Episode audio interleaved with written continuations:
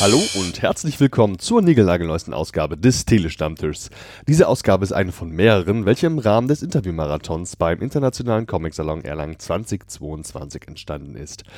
Ihr bekommt hier zu hören, was ich vier Tage lang im eigens dafür von mir dort eingerichteten Podcast-Atelier und an sonstigen Orten in Erlangen aufgezeichnet habe. Und sind wir mal ehrlich, wer diese Folge des Telestammtischs hört, bekommt genau das, was ihr gewohnt seid. Professionelle und entspannte Interviews mit dem Anspruch eines Informationsgewinns. Für dich, für mich, für uns alle. Von der Szene, für die Szene. Und vielleicht noch ein kurzer Hinweis in eigener Sache. Meine Arbeit beim Salon ist rein privat motiviert. Ich reise auf eigene Kosten an, übernachte auf eigene Kosten und interviewe bzw. moderiere bis zu acht Stunden am Tag nur aus einem einzigen Grund heraus. Ich liebe das Medium Comic und möchte Kreativen daher eine Plattform für ihr Schaffen bieten. Podcasts sind dafür mein Mittel der Wahl und ihr könnt mich buchen. Ihr arbeitet bei einem Verlag, in der Kreativbranche, ihr verkauft etwas oder seid im Marketing tätig, ihr sucht neue Mitarbeitende für euer Unternehmen, oder neue Vereinsmitglieder, dann stünde euch ein eigener Podcast sehr gut zu Gesicht. Wenn ihr mich dazu mit ins Boot holt, wird aus eurem Projekt ein echter Podcast und eurem Erfolg steht nichts mehr im Weg. Meldet euch einfach bei mir, keine Sorge, ich stehe auf der guten Seite der Macht. Aber nun erstmal viel Vergnügen bei den folgenden zahlreichen Interviews. Euer Andi. Der zweite Tag des Internationalen Comic-Salons Erlangen hat begonnen und wir sind mittendrin statt nur dabei. Die Sonne scheint schon jetzt und zum Glück haben wir uns verkrochen hier in unsere dunkle Höhle in das Podcast-Atelier. Wir haben Publikum und wir haben Gäste. Es wird ganz großartig. Ich freue mich auf einen tollen Tag, den ihr jetzt hier nachträglich auch beim Telestammtisch hören könnt. Und nun habe ich ja nicht irgendwen da. Nein, die sind natürlich wieder Comic-Künstler und sie sind hier auf der Messe und sie machen das auch nicht erst seit gestern. Sie sind die Masterminds hinter Projekten wie The Impure und ich freue mich mega, dass Sie da sind. Hallo, ich bin der Andi. Wer seid ihr? Ich bin der Hannes. Ich bin Ralf. Guten Tag. Mensch, wir sind beim Salon. Und bei euch weiß ich, dass ihr jetzt euer Blues, euer Veranstaltungscomic Blues, der dürfte nicht ganz so groß sein wie bei anderen, denn ihr habt ja schon mitgenommen, was so geht in den letzten Jahren, oder? Ähm, ja, auf jeden Fall. Also, ja, was ging in den letzten Jahren, ne? Also, ging, die, ja. die, die paar Sachen, Ja, die ja. gingen. Ich glaube, Ralf noch ein bisschen mehr als ich, aber wir waren in Stuttgart, dann in Erfurt. Genau, und ich war noch in Bremen vor ein paar Wochen. Da Mhm. war auch so ein kleines, gemütliches Ding. Mhm. Das war erschreckend erfolgreich. Ein Tag ist ja schon rum. Wie lief denn der erste Tag für euch, Jungs?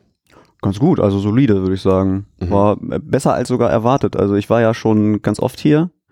Äh, was, ja, also seit, oh Gott, 2014 oder? so. Ja. Äh, und davor war ich sogar schon mal äh, einfach nur als ein, eingeladen von einem Verlag. Und, ähm, und dann ab dann mit Stand später. Und äh, da war es immer so ein bisschen, ja, erster Tag war so ein bisschen mau immer. Aber äh, jetzt war es eigentlich ganz gut. Wahrscheinlich wegen Mhm. Feiertag. Denke ich mal. Und ihr seid hier auf dem Salon, um The Impure zu präsentieren, richtig? Genau. Also nicht nur, wir machen auch andere Also, Sachen. Richtig. Ja, ja. Unter anderem. Ja. Also ihr seid ja mit eurem eigenen Stand hier, aber habt auch zum Beispiel Signierstunden, schätze ich, bei CrossCult oder ja, was? haben wir jeden Tag anderthalb Stunden. Mega. Mhm. Wird angenommen, schätze ich auch, oder? Äh, ja, wir klauen von der Schlange unserer Genau. Nachbarn Ja. immer die Leute dann, Genau. die stehen dann vor unseren Tischen. Dann- Sandoval hat für uns gezogen. Ja, ja, genau. Die standen alle Schlange Mhm. und äh, standen dann vor unserem Tisch und die haben dann bei uns so rüber geschnuppert und haben uns mit denen unterhalten. Und die Hälfte von Tony Sandoval Schlange haben wir dann mitgenommen. Genau. Sehr smart. So macht man das hier. Schön den Fame upgraben und die Leute vor allem auch. Ja, ja genau. Al- Also Crosscode hat sich ja gefreut, ne? Ja, sicher. Aber ähm, das Ding ist, wir sind halt ein kleines Ding. Ja, ja. Also Impio ist. Aber ein paar waren schon exklusiv für uns. ja, ja, Macht aber CrossCult eigentlich, machen die Messepreise hier? Kriegt der andere so günstig oder ist das der Verkaufspreis auf dem Cover? ganz Weißt du normales Der Preis, Coverpreis, weiß. ja. Ich, Nicht, ich, ich bin mit für den Verkauf nicht zuständig, deshalb möchte ich meine Hand dafür nicht ins Feuer legen. Ja, ich, ich Also- glaube schon. Ich glaube, es sind normale Preise. Okay. Ja, Mensch, The Impure, Jungs, den Comic habe ich gefühlt vor, gefühlt vor fünf Jahren gelesen. So, weil es war Corona dazwischen, ich hatte irgendwie die PDF-Datei recht früh und so und habe das dann natürlich dann so gelesen und so. Jetzt ist er echt einige Zeit ins Land gezogen. The Impure ist kein Baby mehr, ist zumindest ein Kleinkind. Wie sieht's denn aus? Äh, Wie geht's denn weiter? Gibt's schon konkretere Pläne für den zweiten Teil? Wie ist denn der Produktionsprozess? Könnt ihr da was sagen? Übrigens, wer wissen möchte, was The Impure eigentlich ist, da möchte ich an der Stelle gerne mal erwähnen, dass es ein ausgiebiges Interview bei den Kollegen von den Comic Cookies gibt.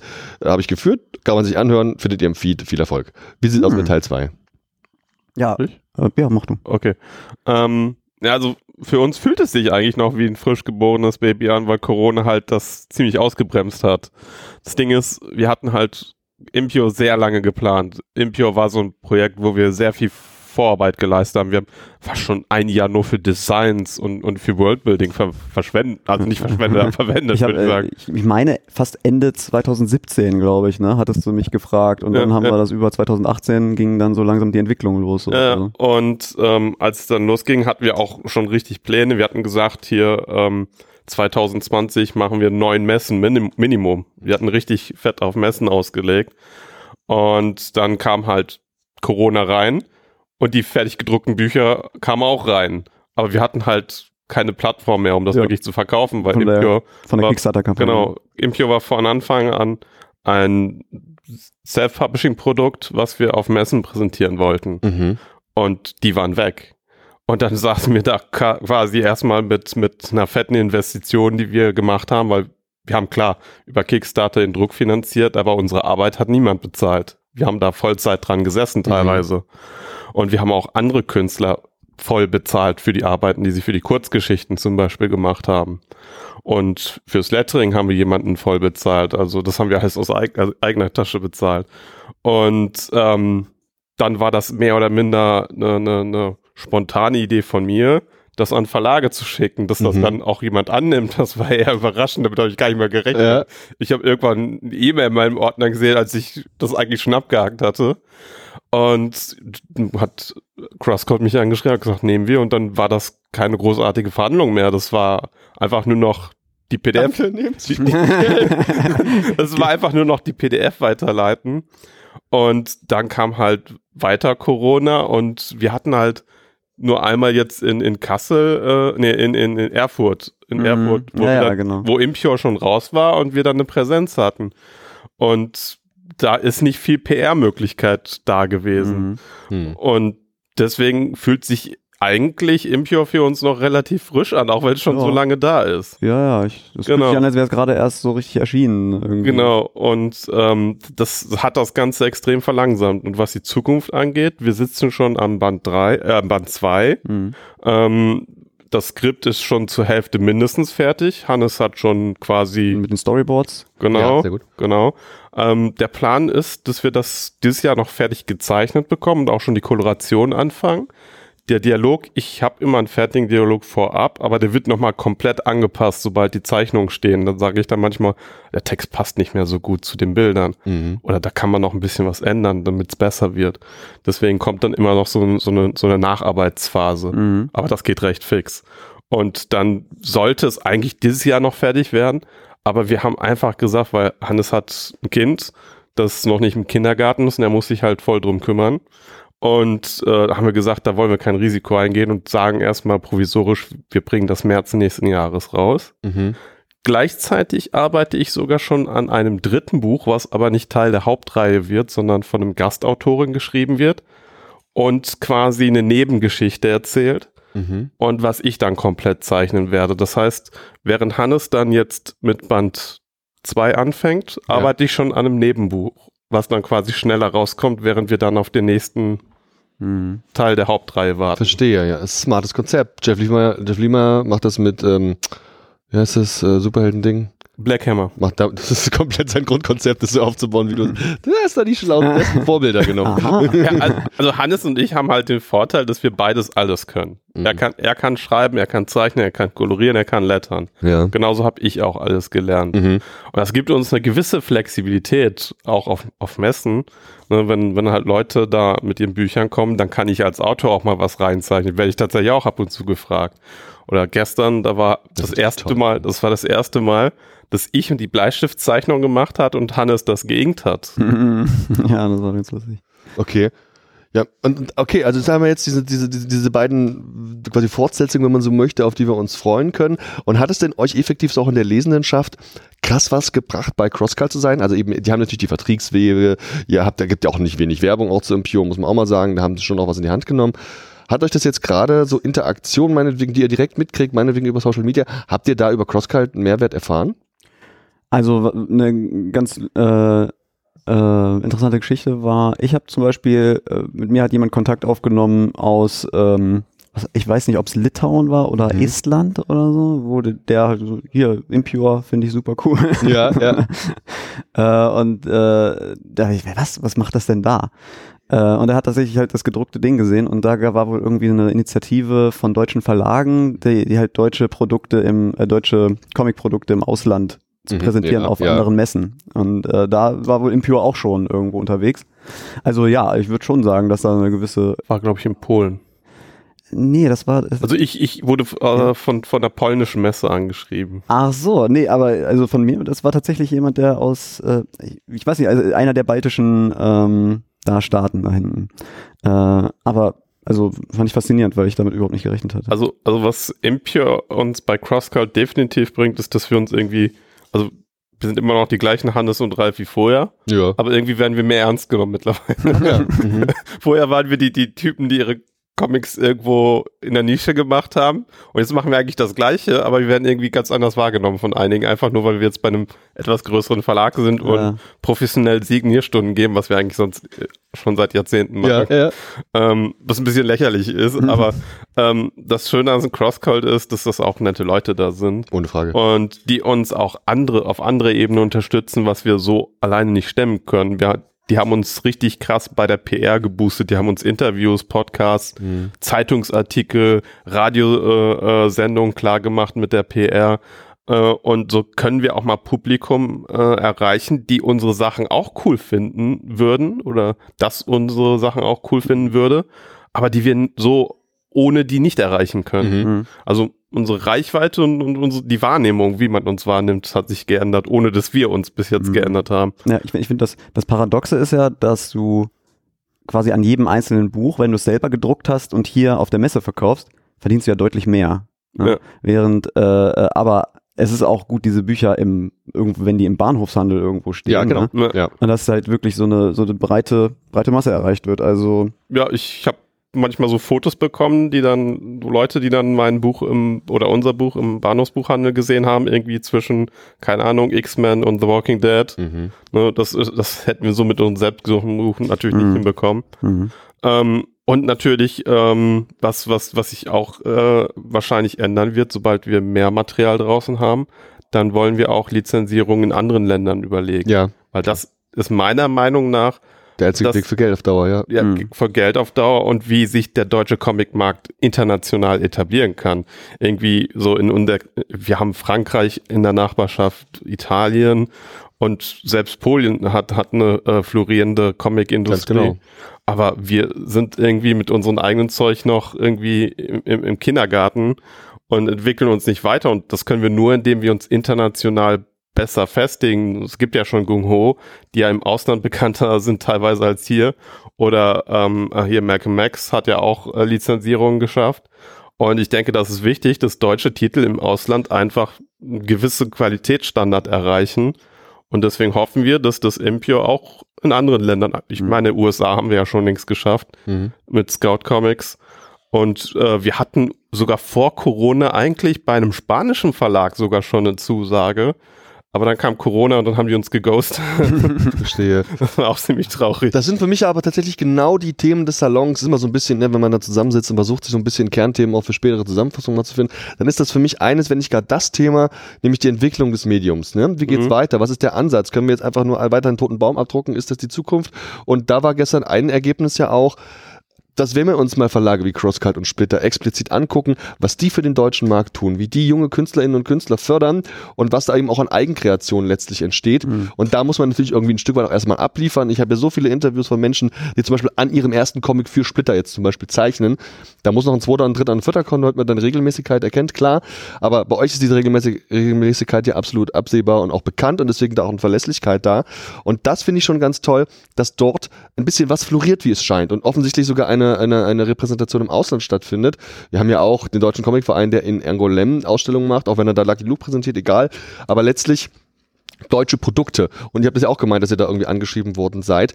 Ihr habt ja mit Crosscut eben jetzt genauso einen Verlag, der da auch junge Künstler mit an, an Bord hat. Wie findet ihr das? Findet ihr das gut? Ist das der Weg, den wir gehen, dass wir hier mehr so diese, ja auch den deutschen Comic quasi da fördern und gern auch junge Leute. Mir fällt zum Beispiel auch auf, dass es so oft so junge Leute sind.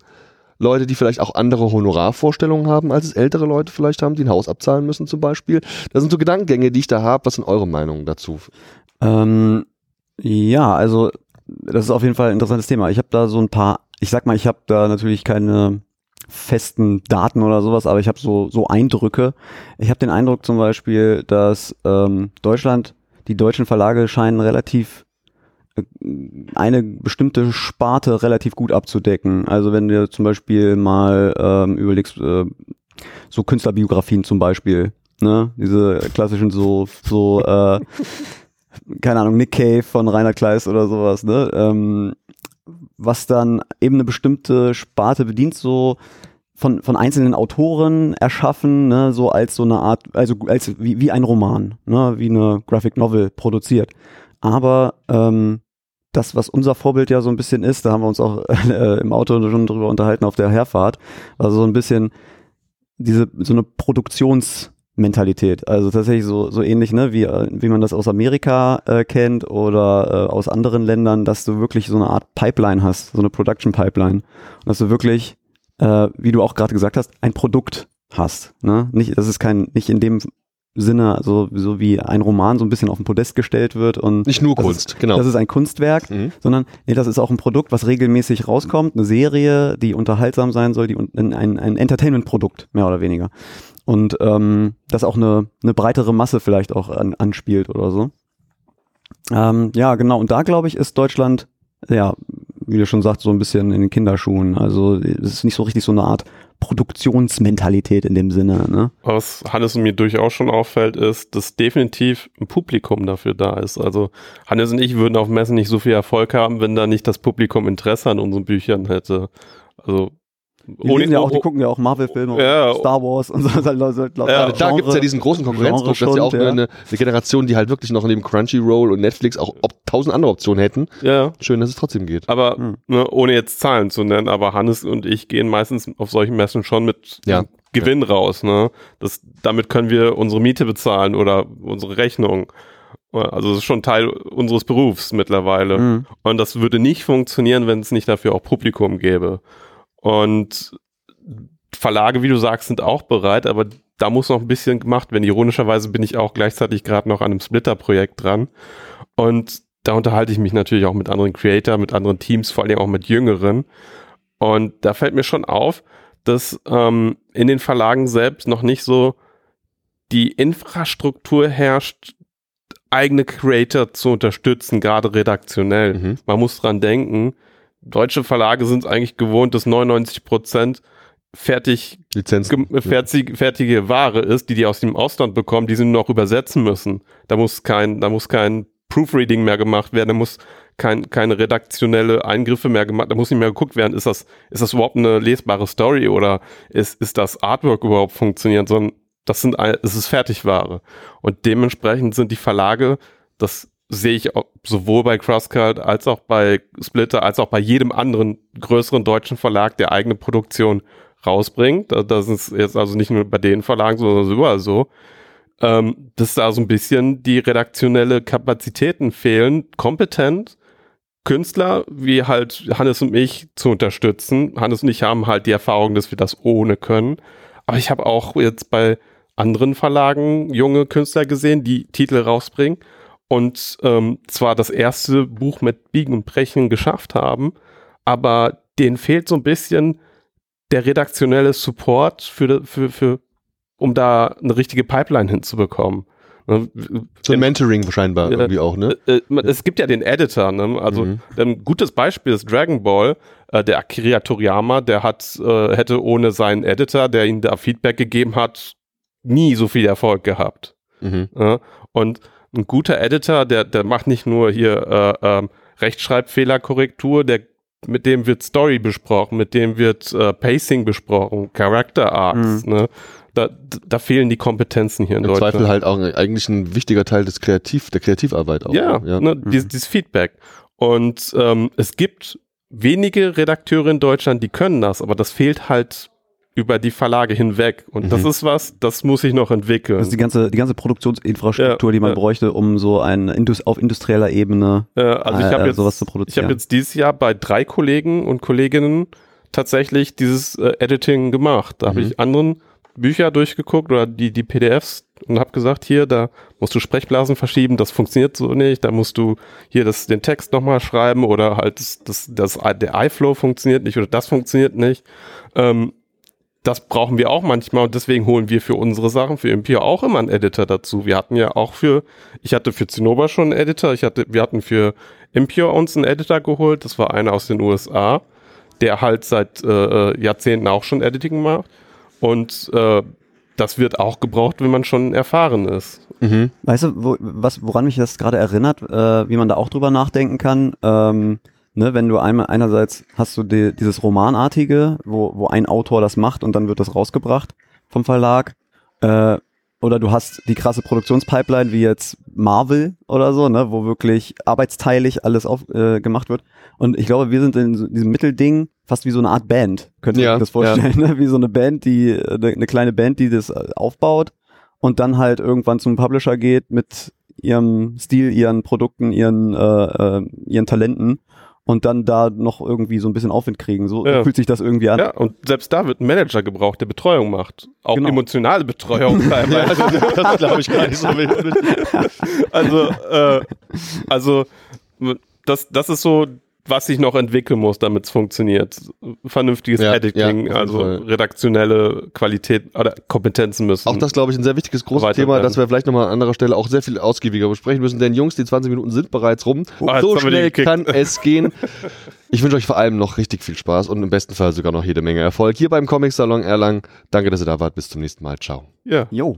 Tschüss. Danke dir. Das zweite Gespräch des heutigen Tages widmet sich einer jungen Frau, die sich proaktiv bei mir gemeldet hat. Sie hat mich, glaube ich, via E-Mail angeschrieben, hat eine Menge Dinge dabei, die sie zeigen möchte. Ich freue mich total, dass sie heute da ist. Wir lernen uns erstmalig kennen, mal gucken, was passiert. Hallo, ich bin der Andi und wer bist du? Hallo, mein Name ist Nina, ich komme aus Österreich, Mhm. eigentlich aus Oberösterreich, aber in Wien hängen geblieben Ja. und da schon seit ja, Länger. länger. Ich kenne noch zwei weitere Österreicher. Ich kenne natürlich noch die Barbara M. Egger, die kennt Ja. vielleicht auch. Die Eggi und den, den heißt der Moritz, Maritz, dieser, ah, was hat der denn gemacht? Der- Papitzky war der gestern da? Der war jemand, der gestern da war, ja, ja. Ja, genau. Okay. Aber ihr kennt ihr kennt nur vom Hören äh, sagen und so mal vom Vorbeilaufen, aber nicht. Und du bist als Illustratorin in Wien unterwegs und arbeitest dort. Genau, also angefangen habe ich über mit ganz anderen Dingen. Ich sammle so die Dinge auf, die äh, mir so im, Wegen, im Leben über den Weg stolpern. Ja. Angefangen mit Ghostwriting während dem Studium. Für Bachelorarbeiten und Doktorarbeiten? Na, für, für Reden. Verstehe. Ah, ganz viel Begräbnisreden. Also Ja. ja. Dann ähm, auf der Germanistik studiert, ältere deutsche Literatur und Mhm. Doktor drin gemacht und Unterricht zum Teil nur an der Medievistik dort und äh, dann seit 2016, 17 angefangen Comics zu machen. Ach ja. In einem Gap Year, weil ich mir dachte, Comics haben mich immer schon interessiert und da ist mir auf einmal aufgefallen, ah, irgendwer muss die ja machen. Ja. Eigentlich konnte ich das auch machen. und weil es mir wirklich, wirklich taugt, mache ich einfach weiter. ja, mega. Dann zeig uns doch mal, was du heute mitgebracht hast. Die können wir hier alle bei dir irgendwie am, am Stand kaufen, richtig? Genau, ich bin in der Halle B in der Mitte so ungefähr Mhm. und äh, neben der ÖGC, der Österreichischen Gesellschaft für Comicforschung, die sich ebenfalls neu gegründet hat, weil, Ja. was ich im vorigen Gespräch mitgehört habe, der deutsche Markt ist ja nur in den Kinderschuhen und der österreichische ist nur nicht einmal ganz geboren, glaube ich. Also. Sehr gut. und die unterstützt dabei und die ist super und genau. Äh, ich habe mitgenommen, der Tod ist ein Wiener, eine Moritat. Mhm. Ähm, das ist ein Comic, also so, Zweite Auflage schon. ja, Mini-Auflagen. Ja. Aber zweite Auflage. ja eben. äh, wo es hauptsächlich Erzählerstimme gibt und dann äh, die Illustrationen dazu, doppelseitige meistens und hinten wird's dann, äh, geht's dann mehr ein bisschen Aha. Richtung, äh, Richtung Comic, weil die, ähm, es ist mir aufgefallen, dass die alle Reiseführer über Wien, ah, die morbide Stadt, ja. die Stadt des Todes. Also man kennt das dann irgendwie so aus diesem. Aber Wien an sich hat mit dem Tod genauso wenig Umgang wie, wie überall anders, weil man trifft auf den Tod im eigentlichen Leben. Wenn man nicht persönlich betroffen ist, sieht man den nimmer. Das glaube ich gern. Ja gut, Ja. ich habe in Wien natürlich auch diesen Vorfall gehabt, der natürlich auch äh, sicherlich da vielleicht nochmal einen Schwerpunkt drauf gelegt hat. Aber morbide Ja. war auch das allererste Wort, das mir eingefallen ist, als Ja. ich jetzt gerade das gesehen und mir durchgeblättert habe. Ist das für dich sonst ein Thema? Ja, übers Reden, also ich mache zum Teil nur Reden schreiben und da über Trauer reden, äh, Mhm. ja. ist das dann, kommt es da vielleicht nur Ebene rein, dass ich dann ein bisschen einen anderen Blick vielleicht drauf habe als äh, andere und habe dann vielleicht nur so ein bisschen mehr damit zum tun. als Jetzt hier mit ähm. Der Tod ist ein Wiener, eine Moritat. Erzählst du deine Geschichte oder ist es eigentlich mehr so Gedankengänge und Themen, die du begleitend illustrierst? Wie würdest du es einschätzen? Es ist genauso ein bisschen der, äh, dieses Thema, dass der Tod so von, was äh, die Tourismusindustrie so angeht, äh, als sehr präsent zeichnet in Wien. Also Mhm. das ist so der Anfang. Ja, Und dann am Schluss aber so ein bisschen der Bruch, hm, eigentlich ist es auch nicht mehr wirklich so okay. der Schwerpunkt und eigentlich ist Wiener. Das heißt, das hier sollte ich in jedem Tourismuscenter Wiens kaufen können eigentlich, ne? Ich habe mir überlegt, ich überlege gerade, ob es der, ob es den Bestattungs, äh, an der. Bestattung Wien mal schicke, ob sie das interessiert, weil das, Mhm. äh, die Bestattung Wien hat einen ganz, äh, hat einen guten Humor bei uns. Okay, sehr schön. Also das ist schon da. Die haben auch ihren eigenen, äh, ihren eigenen Instagram-Kanal und äh, eigene Produktlinie mit diverse morbide, also auf der Seite ist es dann schon wieder da, diverse morbide äh, kleine Produktlinien. Ich sehe auf jeden Fall in Zielgruppen auch äh, diese ganze Gothic-Schiene, die steckt natürlich drin, aufgrund des Themas ja letztlich auch. Es geht ja scheinbar auch um Abschied äh, und wie du den dann hier eben auch darstellst in verschiedenen sehr eindrücklichen Illustrationen. Also das ist ganz toll. Ich glaube, also das, das müssten sie dir eigentlich aus der Hand reißen. Ich werde mir noch fragen gehen. Das ist eine gute Idee, ja. Super. Dann schauen wir uns das nächste Heft. Ähm, das nächste ist jetzt, äh, habe letztes Jahr Der Inktober. der Inktober zusammengestellt. Genau, Inktober ist, glaube ich, bekannt. In, also in der Szene kennen es viele Leute, dass äh, der Jeff Parker, hast du, glaube ich, ähm, den Inktober gegründet hat, damit man eher, damit er äh, sich selber dazu anhält, Ja, weiter mit Tinte zu arbeiten und das ist ziemlich groß geworden und ich, ich freue mich immer, wenn ich die Zeit habe, dass ich mitmachen kann und mache es mit einem eigenen kleinen Twist, dass ich immer ein Panel Comics quasi zu jedem Schlagwort mache mit zwei Figuren von mir ähm, und die witzigsten, also die, wie ich finde, witzigsten und schönsten habe ich irgendwie zusammengestellt dann letztes Jahr noch und rausgesucht und das ist das neue kleine kleine Heft auf Englisch, weil der doch sehr international ist, Mhm. der Inktober und deswegen Das heißt, wir konnten das Auf auch wirklich Englisch. dann komplett äh, wo, auf Instagram oder wo konnten wir das finden? genau, Mhm. da ist dann alles nur drauf. Auch richtig dickes Ding. Ja gut, klar, so ein 30 Tage oder 31 hat er, hat er dann schon, ja, der Oktober, ne? Ja, und das ist zusammengestellt aus, ich glaube, dreimal habe ich mitgemacht und da habe ich Mhm. halt die besten, was nicht, 50, Ah. 56 irgendwie dann raus. Woran orientierst du dich in deiner Figur? Das ist so eine Mischung aus einem Batman, irgendwie was mit dem Schädel. Was ist das denn? Das angefangen hat so ein bisschen mit ähm, Aquarius, mit Wassermann Ja. und so, äh, bis die so Kiemenfischohren. Ja. Ähm, und schlussendlich sind diese Art von Ohren, manche sagen, es sind vielleicht Hörner äh, so draus Mhm. worden. Ähm, aber mittlerweile ist mir die Figur sehr ans Herz gewachsen und genau, die, die kommt öfter mal. Ach doch, die wirkt ja auch mega sympathisch. In verschiedenen Alltagssituationen sehen wir sie hier und das ist eine, ja, cartoonesk letztlich ja irgendwie auch. Aber, aber, aber, aber cool. Also ich kann das gar nicht anders sagen. Toll. Und ich mag dieses Schwarz-Weiß. Das ist eh bei Das ist der Thema, Tod ist ne? Ja. Mhm. Inkto- also der Tod ist ein Wiener eher schon und mit Farbe tut man manchmal einfach nur ein bisschen schwer, ja. weil es einfach zu viel gibt. da ist, finde ich die Auswahl sehr. Aber du hast auch äh, äh, kolorierte Dinge. Comics, Werke, ein, Illustrationen. Genau, eins, das ich jetzt nicht mit habe und das ist nur die fünf Brillen. Das ist ein kleines Gemeinschaftswerk mit anderen Leuten Ja. aus Wien. Da haben wir während der, äh, während der Pandemie ist der Erik Norden, äh, hat so einen kleinen Ausruf getan, das ist ein Wiener äh, Comiczeichner und Illustrator, äh, ob denn wer mit ihm äh, den Brunetti durcharbeiten möchte. Das ist äh, Comiczeichner, der äh, Buch ähm, über Comic, Cartooning und Philos Cartooning and Philosophy äh, rausgegeben Mhm. hat und da haben wir alle Übungen einfach durchgearbeitet und als kleine Abschlussarbeit unter Anführungszeichen hat dann jeder sein ein vier Seiten Comic Ah ja, unter dem Thema Brillen gemacht und eine Comic-Anthologie. eine kleine Comic-Anthologie, genau.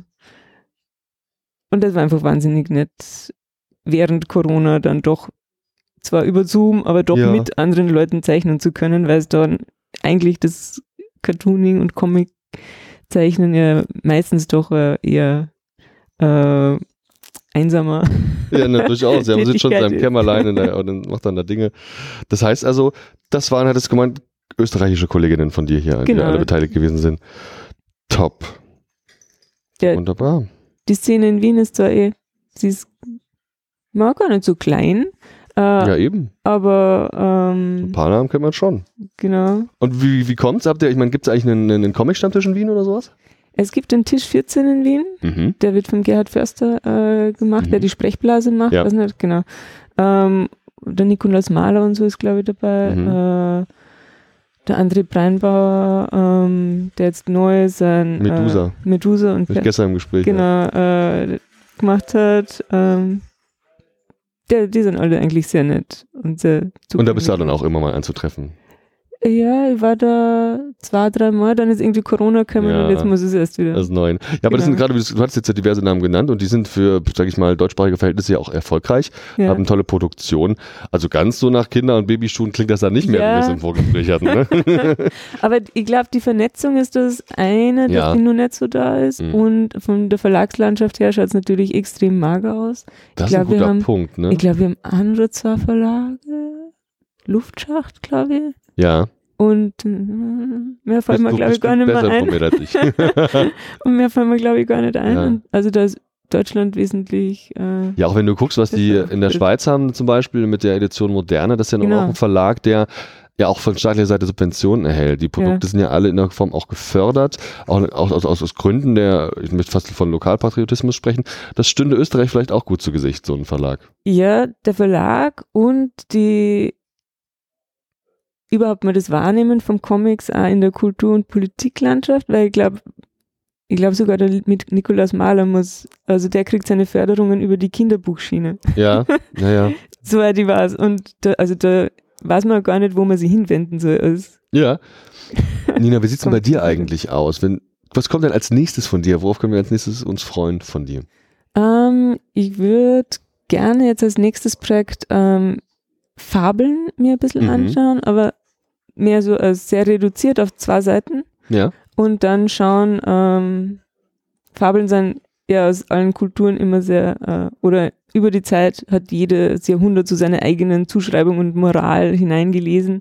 Und ich würde es gerne ganz ohne machen und deswegen auch zwar mit Sprechblasen, aber mit leere Sprechblasen, weil das dann äh, Ein Silent Comic habe ich gestern gelernt, sagt man zu sowas. Also ohne, ohne. Sprache quasi, ne? ohne Sprache, aber trotzdem mit Und- ohne Sprechblasen. Text zumindest, Genau, genau. ohne Mhm. Text. Mhm. Ähm, einfach um, wenn man die Geschichte kennt, man versteht sie Ja. oder man soll sie ja so verstehen, aber ähm, wem man jetzt Bösartigkeit oder gut oder was er immer dann unterstellt, das soll dann, Tolles Konzept.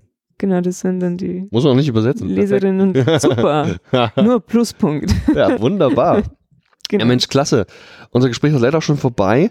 Vielen, vielen Dank, dass du heute da warst und über dich und deine Arbeit gesprochen hast. da Danke waren für ganz viele tolle. Sachen dabei und ich äh, hoffe, wir sehen uns auf jeden Fall nochmal hier. Ich renne nochmal durch die Hallen. Ich wünsche dir viel Spaß und auch jede Menge Erfolg hier beim Salon. Dankeschön. Danke dir. Tschüss. Ciao. Das dritte Gespräch des heutigen Tages widmet sich Personen, die was sind, was ich gern mal auch als Wortneuschöpfung benutze, nämlich Comicbotschafter. Wir alle, hier wie wir sind, haben irgendwas mit Comics zu tun. Viele meiner Gäste sind Artists und kreieren auf illustrative Art und Weise ja eben auch Illustration oder eben auch Comics, machen so in die Richtung was. Und es gibt durchaus auch eine Menge Personen hier auf dem Comic-Salon in Erlangen, die noch so wirklich eine ganze Handvoll Schritte weitergehen und deutlich mehr machen als nur, sage ich mal, dieses Alltägliche. Und die beiden Herren, die ich jetzt hier habe und insbesondere einer davon, den ich jetzt etwas besser einschätzen kann, der ist ein ganz klassischer Comicbotschafter, der tausend Projekte nebenbei macht, mega vernetzwerkt ist, alles und jeden kennt, ständig von irgendwem positiv besprochen wird, keine Ahnung. Ich, ich, bin, ich bin hin und weg, dass er heute da ist. Ich freue mich wirklich sehr, aber ich glaube, die 20 Minuten, die wir jetzt haben, die sind viel zu knapp. Hallo, ich bin der Andi und wer seid ihr? Äh, Ich bin Ralf Matzenzig. Mhm. Und ich bin der Jan Thüring. Hi. Am Mittwochabend bin ich ein bisschen vorgekommen, habe mir gedacht, ich esse mal eine Bratwurst oder so, weil da ja nämlich dieses super krasse Comic-Grillen ist, das irgendwie so eine Art Tradition zu sein scheint inzwischen. Ich kannte das alles noch nicht. Und Tradition von was eigentlich? Nämlich vom Comic-Seminar. Einer, wenn nicht gar der Institution für deutschsprachige, soweit ich weiß, Comic-Artists, die sich da teilweise mehrere Jahre in Folge mit Projekten auseinandersetzen und auch miteinander netzwerken, auch unter Anleitung von tollen Dozenten Dinge machen. Und ich glaube, ihr seid da so ein bisschen mit beschäftigt, ne? Das ist richtig. Ähm, das Comic-Seminar hatte jetzt sein 36-jähriges Bestehen. Ja. Ähm, wurde begründet und äh, über Jahrzehnte organisiert und gepflegt von Paul de Rouet. Und als Paul vor drei Jahren dann ankündigte, in Ruhestand gehen zu wollen, äh, gab man mir die Gelegenheit, ähm, die Organisation zu übernehmen, was, wie ich finde, ein großes, großes äh, Privileg ist und, und auch mit ja, gehöriger Sorgfalt Mhm. durchgeführt werden muss. Das ist wie so ein ganz, ganz toll gepflegter Garten, in Mhm. dem man ganz vorsichtig agiert, möglichst, möglichst wenig pflanzenstrubbelig macht. Äh, aber die Gelegenheit hat natürlich äh, die, die Leute, die sich wirklich im Bereich Comic in Deutschland engagieren, äh, dann auch tatsächlich umfassend über eine Woche lang ähm, in einen Raum zu bekommen. Äh, das muss man sich so ein bisschen wie Comic-Kloster vorstellen, aber da Mhm. können wir gleich nochmal drüber reden. Ähm, und dann mit äh, zwei bis drei gestandenen Profis zusammenzuführen, die halt auch schon über teilweise Jahrzehnte ähm, im Feld arbeiten. Und der Jan, der heute neben mir sitzt, äh, ist auch einer unserer langjährigen Teilnehmer, die Mhm. du angesprochen hattest. Weil viele Projekte werden über mehrere Jahre ähm, tatsächlich konzipiert, Ja. ausgearbeitet und dann irgendwann mal bis zur Druckreife gebracht. Also wir haben alleine dieses Jahr, ich glaube, fünf oder sechs äh, Bücher, die hier eben im, äh, auf dem Salon zu finden sind, die entweder im Ja. Seminar entstanden sind oder eben ähm, im Seminar dann noch tatsächlich fertig wurden. Was ist denn konkret die Zielsetzung des Seminars? Geht es um sich kennenlernen? Geht es um am konkreten Werk arbeiten?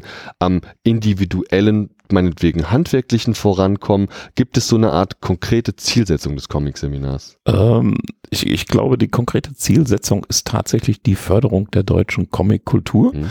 und beinhaltet tatsächlich alle Punkte, die du angesprochen hattest. Das heißt, ähm, natürlich ist es technische Hilfe, Hilfe im Erzählerischen. Ähm, oft ist es aber so, dass die Leute, die bei uns als Teilnehmer sitzen, ohnehin schon publizierte Autoren sind. Also es ist kein rein, reiner Anfängerkurs, wo man denkt, so, ich erkläre dir jetzt, wie man einen Comic macht und das ist eine Sprechblase und so, ähm, sondern dadurch, dass die Dozenten die wir dann für das jeweilige Jahr haben, die Auswahl treffen, merkt man, das passt in deren Sensibilitäten. Und ähm, da ist das Niveau wahnsinnig hoch, jetzt schon. Äh, Also wir wollen niemanden abhalten, sich da zu bewerben. Ähm, aber es ist tatsächlich kein reiner Anfängerkurs. Ähm, und das Spannende ist tatsächlich, du lebst und arbeitest zusammen. Also es startet morgens um halb neun und Ja. geht dann auch gerne mal bis nachts um zwei. Mhm. Und keiner hat das Gefühl, er wäre jetzt erschöpft oder das ist so ein Stressprogramm, sondern es ist ne, so, so eine Bubble, in der man sich befindet und tauscht sich halt aus. Dieses Publikum unterschätzt das nicht. Ich habe wirklich ganz viele Leute hier im Gespräch, die alle irgendwie so einen Fuß mal in diesem Comic-Seminar hatten. Und da kommt ganz viel tolles Zeug raus, das teilweise auch mit Preisen über, überhäuft wird.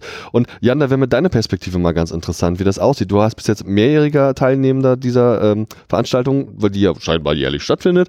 Erzähl doch mal aus deiner Sicht, wie läuft denn das ab? Muss ich zufällig in der richtigen Facebook-Gruppe sein, um mitzukriegen, dass da irgendwas in Erlangen stattfindet? Wo melde ich mich an? Kann ich mir das Hotel überhaupt noch leisten? Und will ich überhaupt mit den Leuten den ganzen Tag in einem kleinen Comic-Kloster rumsitzen? Ja, da gibt's äh, glaube ich, viele Wege, äh, die zum äh, Comic-Seminar führen. Meiner war so, dass ich als Student 1994 als Fan über den Comic-Salon gelaufen bin. Und da bin ich zufällig in, in einen dieser Nebenräume reingestolpert. Da habe ich eine große Gruppe gesehen von Leuten, die, die sich äh, Seiten angeschaut hatten, die sie offenbar gerade gemalt hatten. Mhm. Und dann habe ich so geguckt und dann habe ich gesehen, das war der Serge Letendre, der Autor von dem Comic Auf der Suche nach dem Vogel der Zeit. Ein Comic, den ich total geliebt habe. Der stand da in der Gruppe und äh, der hatte also noch eine ja, Restkorrekturen gegeben und eine Schlussrede gehalten. Dann habe ich mir gedacht, was ist das denn hier? Wie, wie kommt denn der hier hin? Das ist ja unglaublich. dann habe ich mich ein bisschen erkundigt und ähm, hatte dann auch den Paul Derouet kennengelernt und dann habe ich erfahren, aha, es gibt ein Comic-Seminar in Erlangen. Und da war klar, da, da muss ich hin. Ja. Und dann habe ich mich beworben und ähm, ja, hatte auch das große Glück, dann äh, damals äh, in dem Folgejahr genommen zu werden. Und äh, so bin ich sozusagen als Fan äh, da reingekommen. Ähm, heutzutage gibt es wahrscheinlich viele Wege äh, über Facebook. Ich glaube, es gibt auch eine äh, Seite. Äh, Also es gibt eine ja? sehr, sehr große Seite, also comicseminar.de. Mhm. Äh, Neu aufgesetzt Google. sogar, ne? Relativ. Äh, ja, ja, wir haben totales Glück, dass einer der regelmäßigen Teilnehmer äh, tatsächlich eine große Werbeagentur hat und uns da d- die bestmögliche Version einer Webseite äh, hingestellt hat. Fantastisch. Toll. Zu Zeitpunkt, als du dann das mitbekommen hattest und teilnehmen wolltest, lieber Jan, warst du da schon als Comiczeichner unterwegs? Hast du schon erste Schritte gemacht gehabt oder hast du bei Null angefangen?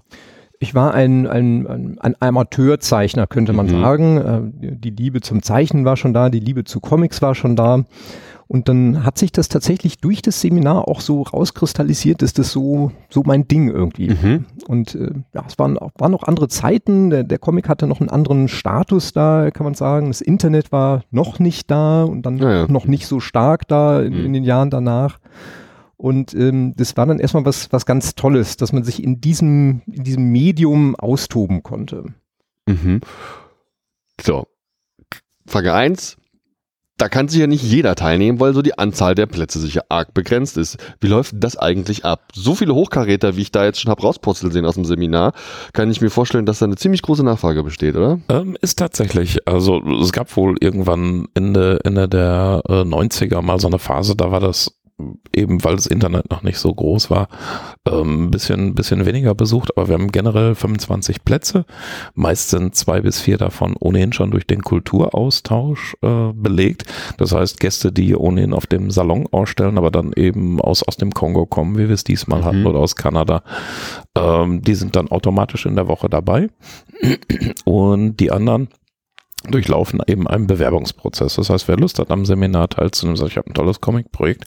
Ob das jetzt Amateure sind oder äh, gestandene Profis, wir machen da keinen Unterschied, reichen ihre Bewerbung rein. Das geht dann eben auch über die äh, Seminar-Webseite, da steht dann auch die Mailadresse. Und dann wählen die Dozenten aus zusammen mit mir. Also wie gesagt, wir haben meist äh, zwei bis drei Dozenten äh, und ich bin dann so der Letzte, der seine Stimme abgibt.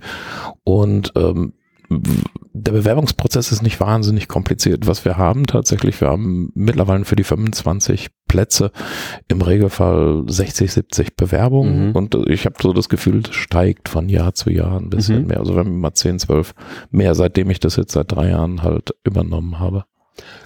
Nach was für Kriterien geht der dann? Wenn du sagst, du hast da unterschiedliche Level ja auch an, an, an Teilnehmenden, an BewerberInnen, dann hast du ja letztlich auch mal Sachen, die vielleicht noch nicht so dementsprechend, was man ganz besonders toll findet. Und auf der anderen Seite hast du aber das absolut ausgearbeitete Etwas schon vor dir.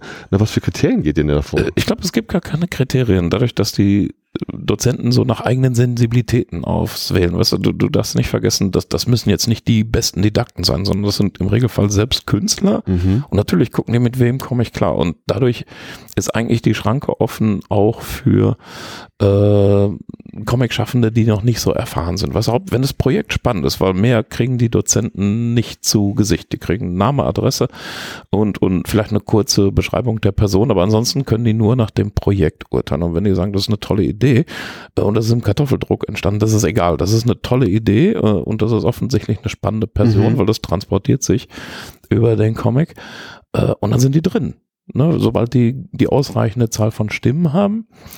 Ähm, wir haben dann eine Warteliste, das heißt, es gibt immer wieder, weil der Vorlauf circa ein halbes Jahr ist, also vier Monate vielleicht äh, vor dem jeweiligen Seminar endet, äh, gibt es dann eine Warteliste, das heißt, die Leute, die weniger Stimmen bekommen haben, rücken dann automatisch darauf, äh, weil es gibt immer wieder Ausfälle durch Krankheit, durch, keine Ahnung, ich muss umziehen, Ja. äh, mein Fisch ist gestorben, Mhm. ähm, und dann rücken die nächsten nach, ne, so dass man immer nach Möglichkeit versucht, dieses Seminar rappelvoll zu kriegen, ähm, weil es hat sich über die Jahrzehnte, wie gesagt, 36 Jahre rumgesprochen, das ist schon was Besonderes. Ne? Also es ist, äh, ist was, ähm, wo du auch auf Augenhöhe mit Ja. diesen ganzen berühmten Leuten, die wir da als Dozenten haben. Allein arbeiten. das ist doch Grund genug, da dabei sein zu wollen. Äh, das, das zum einen, aber das Verrückte ist, äh, was da nicht stattfindet, ist so dieses geekige, boah, ich finde alles geil, was du machst, ähm, sondern ich bekomme regelmäßig von den Dozenten zurück, ich habe mindestens genauso viel gelernt Ah ja. wie mein Mhm. Gegenüber.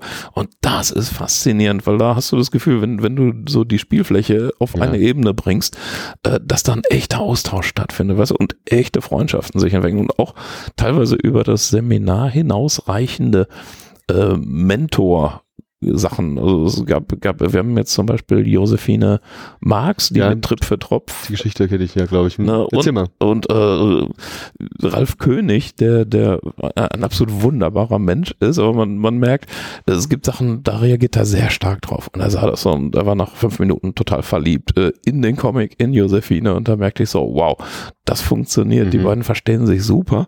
Und ich hatte das Gefühl, das war nochmal ein irrer Motivationsschub. Die machen auch zusammen jetzt die Lesung hier im Sal äh, beim Salon. Ja. Ne? Äh, Das ist eins der großen Privilegien in diesem Comic-Seminar. Wir versuchen mindestens einmal eine Lesung zu machen. Ja.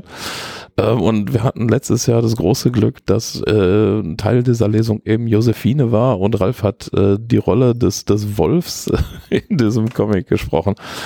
Äh, Und ich glaube, da werden wir noch ein paar Jahrzehnte drüber reden, Ja. wie toll das war. Ich weiß nicht, du hast es bestimmt genauso empfunden, Jan, oder? Ja, das war natürlich spektakulär für uns, äh, nicht? Äh, dass, dass der Ralf König äh, plötzlich äh, mit uns gelesen hat. Mhm. Ja? Also da, ist dann wirklich so eine äh, Grenze überschritten worden äh, von dem Künstler, den man bewundert hat, den man immer auf der Bühne gesehen hat, dessen Comics man gelesen hat, dass der plötzlich mit uns im Raum war und nicht nur Korrekturen gegeben hat, Input gegeben hat, sondern tatsächlich zusammen auch mit uns dann sowas gestaltet hat. Also das war wirklich eine ganz tolle äh, Sache, muss ich Ja, sagen. und wie alle Dozenten äh, war natürlich Ralf auch sehr großzügig. Isabel Kreitz hatten wir letztes Jahr Mhm. auch noch mit im Kurs. Ähm, und, und da merkst du, wie, wie spannend das ist. Und du siehst auch, wie engagiert Menschen äh, für den, ja, nicht Nachwuchs, aber eben so, so aufkommende Kollegen sich einsetzen, ähm, die das vielleicht nicht unbedingt müssten. Ne? Also es ist schon ein großes, großes Interesse da tatsächlich äh, einander zu helfen, weil man hat immer das Gefühl, äh, so den Zeichnern und Comicschaffenden selbst helfen nicht viel, aber man hilft sich untereinander. Da ist eine unglaubliche Solidarität. Kurze Fragerunde, drei konkrete Mhm. Fragen. Was kostet der Spaß? Ähm, für eine Woche mit Hotel sind wir bei 600 und ein paar kaputte. Ohne Hotel, glaube ich, 320, wenn ich mich recht erinnere. Alles klar. Wie sieht's aus? Ihr habt das aufkommenden Kollegen gesprochen, Kolleginnen. Ja. Ist die Zielgruppe altersunabhängig? Äh, völlig egal. Wir haben von äh, 18 bis 65, 75 teilweise äh, alle dabei.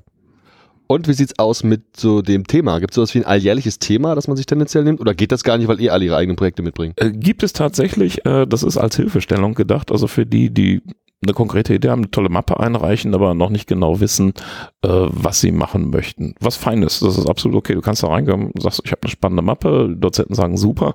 Äh, und das jährliche Thema dieses Mal war es Kurzform, weil viele kommen halt äh, als erstes Projekt mit einer 500 Seiten Graphic Novel. Äh, Super, äh, Ambition ist fantastisch, äh, aber manchmal ein bisschen schwer realisierbar. Und diesmal hatten wir halt Kurzform als Thema, äh, was dann alle höflicherweise auch ignoriert haben. aber das ist eine Hilfestellung, die wir vielleicht geben, also die wir definitiv geben, aber vielleicht genommen wird, vielleicht auch nicht. Was für mich eines der großen Themen hier beim Salon ist und vielleicht sogar das größte, ist ein bisschen die Frage, wie es weitergeht und die Zukunft des Comics. Ist vielleicht auch sehr kryptisch und sehr groß, aber ich bin der Meinung, dass man hier viele Trends ableiten kann. Und Ja. wenn man was sagen kann, dann, dass ihr beim Comic-Seminar als Teilnehmende, gerade auch jemand, der schon seit vielen Jahren dabei ist, Jan, natürlich Trends absehen kann. Du weißt ungefähr, was machen die andere, was ist vielleicht gerade cool, so angesagt so ein bisschen und aber auch, was funktioniert letztlich. Sicherlich sind eine Menge Projekte dabei, die dann nach dem Seminar vielleicht nicht weiterverfolgt werden, könnte ich mir vorstellen. Was sind so eure Einschätzungen, wenn ihr auch mal in die Glaskugel gucken wollt? Wie geht's weiter? Was entwickelt sich gerade hier? Was ist der neueste heiße Scheiß im deutschen Comicmarkt? Ähm, soll ich anfangen? Dann kannst du? Okay, mache ich das. Also, äh, mehrere Sachen. Ähm, zum einen, du kannst oft sehen, Sachen, die eine gewisse Qualität haben, ob das jetzt Josephines waren oder andere Dinge, die passieren. Du weißt, in drei Jahren ist das Ding ein Buch, spätestens. Ne? Und drei Jahre auch nur, weil die Verlage im Regelfall mindestens ein Jahr Vorlauf haben, im Regelfall aber zwei. Ne? Ähm, und manche sind so motiviert, weißt da mache ich mir überhaupt keine Sorgen. Dann ein Trend, der sich fortsetzt, äh, der die letzten Jahre immer dominanter geworden ist.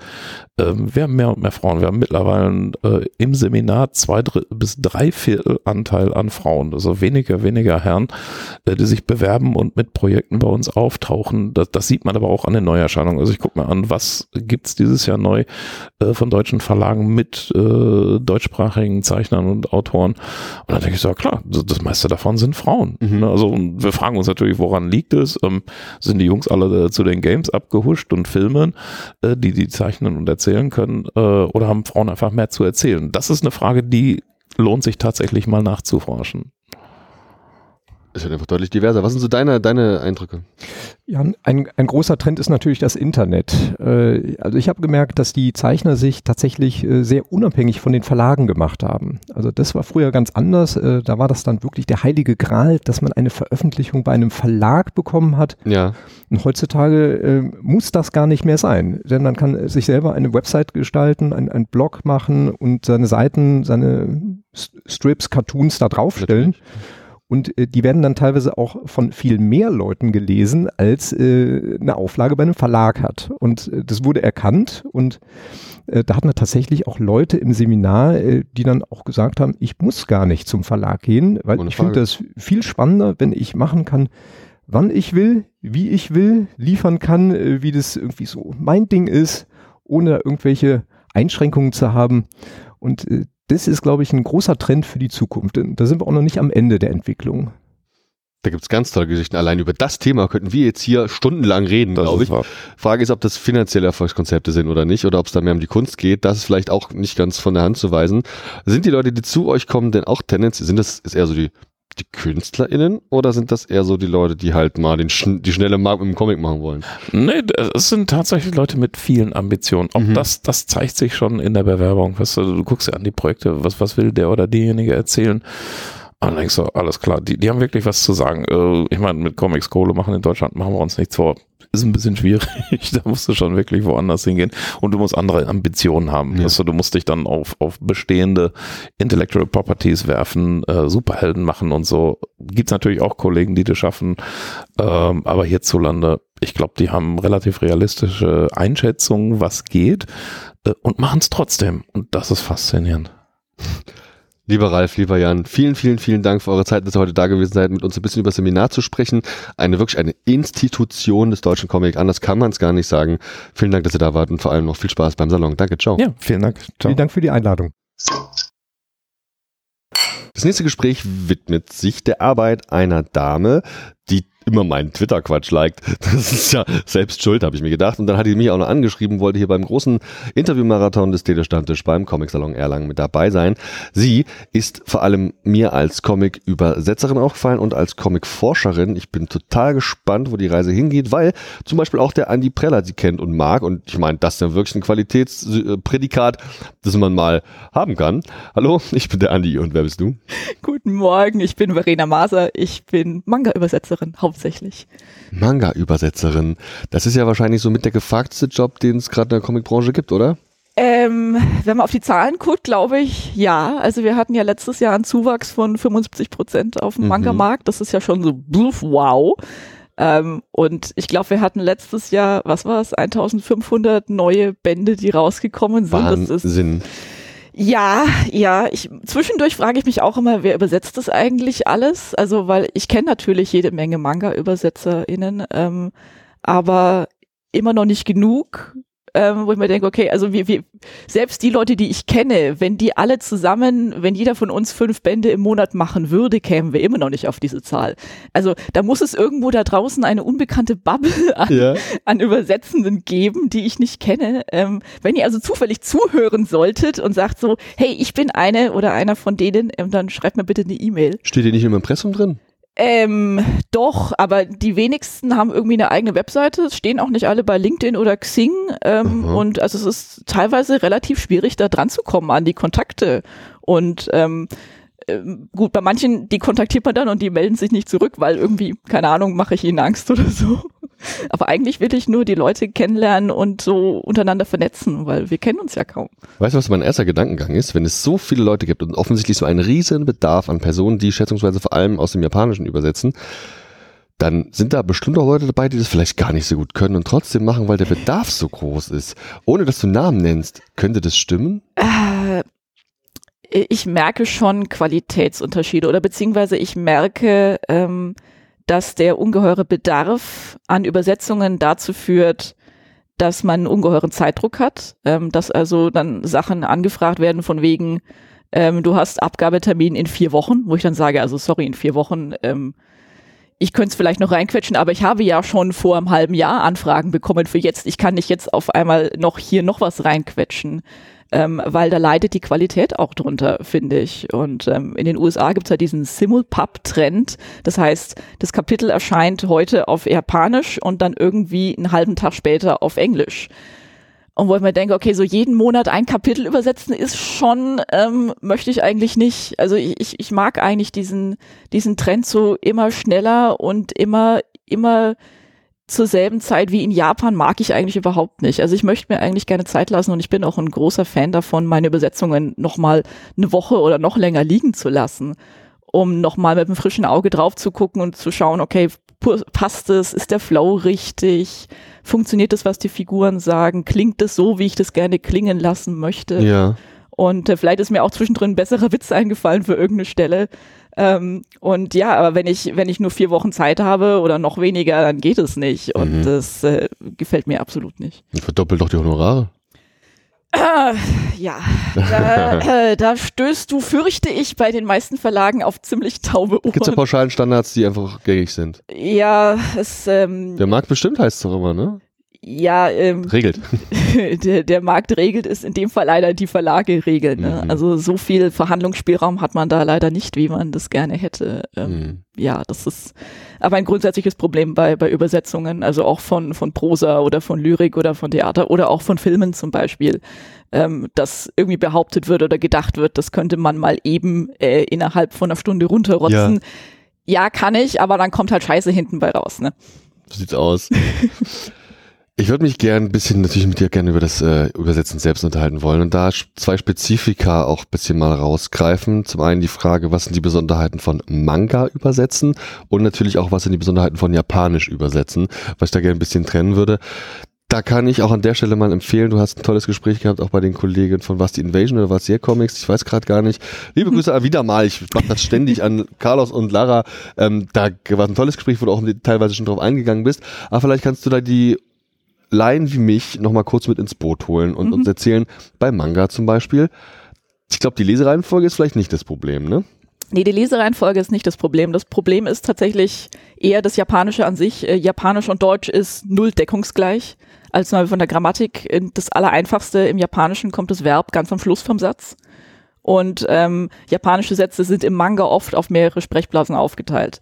Das heißt, ganz am Schluss kommt eine riesige Sprechblase, wo dann irgendwie das Verb drin steht, was von besonderer Bedeutung ist. Und wenn ich das dann sehe, weiß ich haargenau, okay, ich muss auf Deutsch irgendwas komplett anderes schreiben und muss aber trotzdem gucken, dass diese letzte Blase diesen Punch hat, den es auch auf Japanisch hat. Und das richtig aufzuteilen, dass es auf Deutsch aber trotzdem noch so halbwegs natürlich klingt, ist extremst herausfordernd. Ähm, dann, ja, Platzproblem hast du eigentlich immer, weil japanische Sprechblasen sind ähm, eher so ellipsenförmig, also stehend ellipsenförmig und deutsche Wörter sind extrem lang und eigentlich soll man, wenn man den Letterern so folgt, äh, keine Wörter trennen, äh, weil Ja. das schaut doof aus. Mhm. Und ja, das funktioniert aber dann meistens nicht, weil wenn du so stehende Ellipsen hast, ähm, dann musst du irgendwann irgendwo trennen und äh, das ist immer ein bisschen ein Problem. Ähm, Also und Buchstabenabstand ist da bestimmt auch nicht auch ein Thema irgendwie, ne? Wobei du mit dem, Ja. weiß nicht, ob du mit der Setzung dann auch zu tun hast, mit dem Setzen? mh, weniger, weniger. Also manchmal kann ich Anmerkungen machen ähm, von wegen Fonts. Ähm, ich habe schon bei ein, zwei Titeln gesagt, so, ähm, also bei A Man and His Cat zum Beispiel, die Katze hat einen anderen Font als die Menschen. Ähm, das war meine Anregung, weil ähm, im Japanischen hat er einen sehr einen Katzenslang drauf, den ich aber auf Deutsch so nicht abbilden kann. Ja. Und dann haben wir gesagt, okay, dann machen wir halt einen anderen Font draus. Ähm, oder bei Kaffee Liebe. Bei Kaffee Liebe gibt es extrem viele deutsche Wörter, die ich nicht in eine andere Sprache übersetzen wollte. Ich wollte aber trotzdem ähm, kenntlich machen, dass es deutsche Wörter sind, auch im Original. Ich habe dann gesagt, okay, können wir irgendwie Frakturschrift nehmen? Und das wurde dann akzeptiert. Ja. Und deswegen gibt es da jetzt Frakturschrift drin. Aha. Ähm, aber ansonsten kann ich höchstens nachfragen, okay, habe ich Font nur mit Großbuchstaben oder habe ich Groß- und Kleinbuchstaben? Ähm, dann kann ich ein bisschen abschätzen, wie viel Platz ungefähr ich in den ähm, Blasen habe. Aber sonst habe ich da normalerweise nicht so viel mit Spracherecht. Das vielleicht jetzt ein, als ein Spezifika zum, sag ich mal, äh, Besonderheit Thema Manga. So, und beim Japanischen hast du auch schon Sachen erwähnt, aber wie ist das denn zum Beispiel? Der Manga ist ja in einem gewissen Rahmen auch für sehr extrovertierte Gefühlsausdrücke bekannt. Das Mhm. ist ja letztlich so. Wie setzt du das in der Sprache um, die wir Deutschen verstehen? Ja, ah, gute Frage. Also ich habe grundsätzlich das, den Eindruck, dass Japanisch ein sehr, eine sehr emotionale Sprache ist. Es wird unglaublich viel mit Adjektiven gearbeitet und auch mit sehr blumiger Sprache. Also ähm, es kommen dann so Ausdrücke für, vor wie ähm, du strahlst richtig gehend wie die Sonne oder solche Sachen, wo ich denke so Gott, das kannst du jetzt auf Deutsch nicht schreiben, das klingt so bescheuert. Mhm. Ähm, aber ja, also ich muss es dann natürlich trotzdem schreiben, weil es steht ja so da und sehr viel was anderes geht halt dann nicht. Ähm, aber ja, es ist, das ist ein Problem und ähm, diese Emotionalität, ähm, ich, ich glaube, das gehört so ein bisschen zum Manga-Feeling dazu, äh, dass diese überbordenden Emotionen gezeigt werden auf der Seite und dass es die Leute auch wollen. Ich glaube, das ist auch zu gewisser Weise ein Verkaufsargument. Ähm, vielleicht, also ich, ich habe so ein bisschen den Eindruck, ähm, in unserer Zeit ist es sehr wichtig, über seine Gefühle zu sprechen. Es gibt ja auch diesen Mental Health Trend, ähm, also Trend, ähm, die ähm, diesen die Entdeckung der eigenen Gefühle und die Entdeckung, dass man darüber reden muss und dass es okay ist, über die eigenen Gefühle zu reden und dass es wichtig ist, über die eigenen Gefühle zu reden und den anderen Leuten zu sagen, wie man sich fühlt und was in einem vorgeht und auch offen damit umzugehen. Und ähm, ich, ich glaube, ähm, da, da gibt es gewisse Parallelen mit Manga, dass da auch eben äh, Gef Gefühle und Emotionen offen gezeigt werden. Was jetzt mit der japanischen Gesellschaft an sich eher weniger zu tun hat, wenn man drüben ist und mit echten Japanern sich unterhält, äh, die sind da emotional eher zurückhaltend, um es mal äh, nett auszudrücken.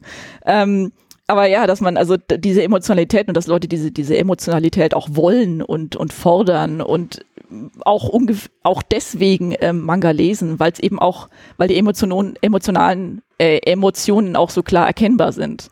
Ähm, also wenn ich einen Tim und Struppi lese oder einen Spirou und Fantasio, da weiß ich immer nicht so genau, was die Figuren fühlen, weil also da ist nicht so viel, so viel Ausdruck drin in den Keine Gesichtern. Ebene dafür, ja. Genau, Ja. genau. Und ähm, das ist halt in Manga komplett anders. Meine japanischen Erfahrungen mit dem japanischen Menschen basiert immerhin, auch wenn es schon ewig her ist, auf drei Wochen Japan-Urlaub. Und da habe ich so ein bisschen was mitgekriegt und das ist schlichtweg eine andere Kultur, eine interessante Kultur, die viel zu erzählen hat, mit auch interessanten Umgangsformen. Du hattest beispielsweise in dem Interview, das ich gerade erwähnt hatte, auch da, glaube ich, von der Sie-Form, den verschiedenen Abstufungen von Sie, die es gibt, gegeben.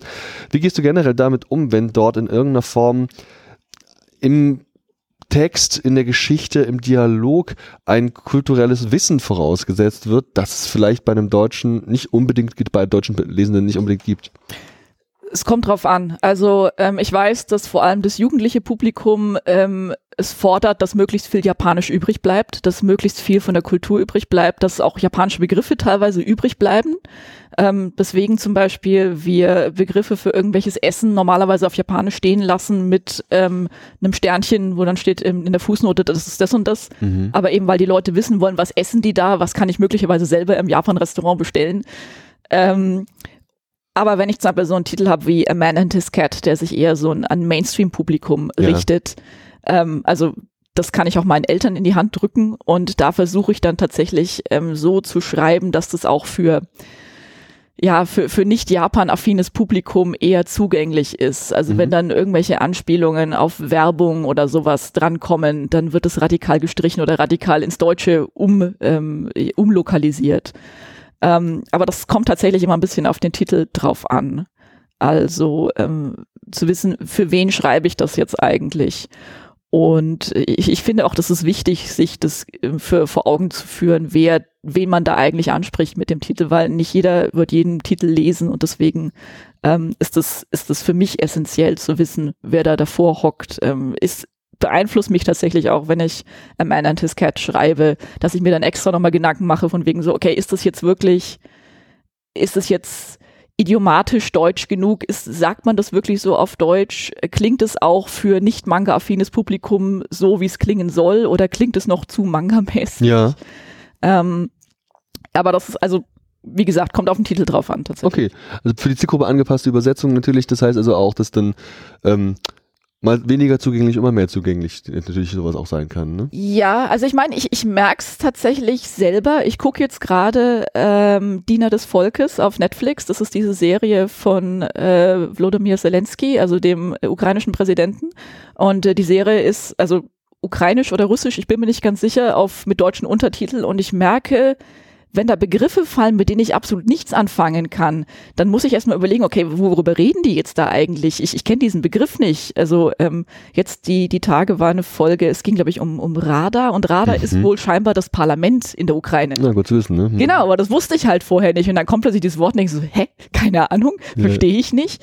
Und ähm, da, da ist mir auch nochmal so bewusst geworden, dass, dass Worte, die ich persönlich als total gegeben hinnehme, weil ich sie halt kenne, ähm, dass die, dass die aber einem Menschen, der noch nie Manga gelesen hat oder der sich mit Japanisch nicht auskennt, dass das für die halt nicht so selbstverständlich ist und dass ich eben aufpassen muss und zu gucken, habe ich diesen Begriff schon erwähnt, ist der schon erklärt, ähm, weiß das Publikum, was das sein soll oder muss ich da möglicherweise was anderes hinschreiben? Oder kann ich davon ausgehen, okay, es ist ein Manga-affines Publikum, das weiß eh, worüber ich da spreche, da muss ich jetzt äh, mir keine Gedanken drum machen. Und ja. Ja. Du hast uns jetzt hier auch mal im zweiten Band mitgebracht oder zum Reinblättern von A Man and His Cat. Ich glaube, der wurde beim Comic-Salon auch besprochen. Quatsch, beim Comic Talk, meine ich. Ja, richtig, Die haben richtig. den auch äh, auf innerliche Sachen kann und will ich jetzt hier gar nicht eingehen. Ich kenne das gar nicht. Wie ist das denn eigentlich abgelaufen? Bei sowas wie Asterix hat uns der Klaus Jürgen erzählt, da übersetzt er und dann schickt er die Übersetzung zum Verlag und die schicken es zum französischen Verlag und der übersetzt es zurück und dann machen die mal ja oder nein und dann gibt's Anmerkungen und dann schicken die wieder was zurück und dann kann er wieder weiterarbeiten. Läuft das bei japanischen Sachen auch oder ist das so bei den Verlagen oder ist das allein aus quantitativen Gründen überhaupt nicht möglich? Ähm, ich, ich wüsste nicht, dass es bei irgendeinem Titel schon so gelaufen ist. Ähm, normalerweise läuft es so, ich krieg das Buch oder ja, das PDF inzwischen meistens. Mhm. Ähm, ich übersetze das, ich schick's dem Verlag. Ähm, dann kriege ich meistens zumindest eine korrigierte Fassung zurück, also entweder ein korrigiertes Word oder schon ein gesetztes PDF. Guck mir das nochmal an. Und wenn ich sage, ja, okay, ähm, dann geht's möglicherweise nochmal durch ein ähm, Rechtschreibkorrektorat Ja. durch. Aber das war's dann. Also die japanische Seite mischt sich da normalerweise nicht ein, soweit ich weiß. The Cat erscheint jetzt bei Manga Kalt. Machst du viel für die? Ja, tatsächlich. Also, äh, wie viele Serien habe ich? Ja, ein paar, wie es scheint. Ich, ich muss es selber gerade mal überlegen. Also ich habe die Juwelen, ich habe die Katze, ähm, ich habe die Apothekerin, äh, ich habe die Yakuza. Achso, die anderen Yakuza habe ich auch noch. Wahnsinn. Ähm, da war doch noch irgendwas. Hm, ich habe jetzt garantiert irgendwas vergessen. Als grundsätzlich erstmal freut mich das natürlich dafür, dass du so eine tolle Auftragslage hast, grundsätzlich, ja. Äh, ist es dein Hauptverlag? Hast du noch für andere Verlage was gemacht? Wie sieht's aus? Äh, Manga Kalt und Tokyo Pop sind meine Hauptverlage Mhm. tatsächlich, ja. Ja, da, also bei, bei Tokyo Pop habe ich ja zum Beispiel Jona. Jona ist ja ewig laufend. Wir sind jetzt, ich fange jetzt dann irgendwann mit Band 36 an. Wow. Ja, in Japan ist Band 38. Aber ich hoffe ehrlich gesagt, dass mindestens Band 40 wird. Ich möchte nicht, dass es aufhört. Eigentlich habe ich vergessen, eine standard wichtige Frage zu stellen, nämlich wie es überhaupt zu deiner Japan-Zuneigung kam. Wie heißt das denn?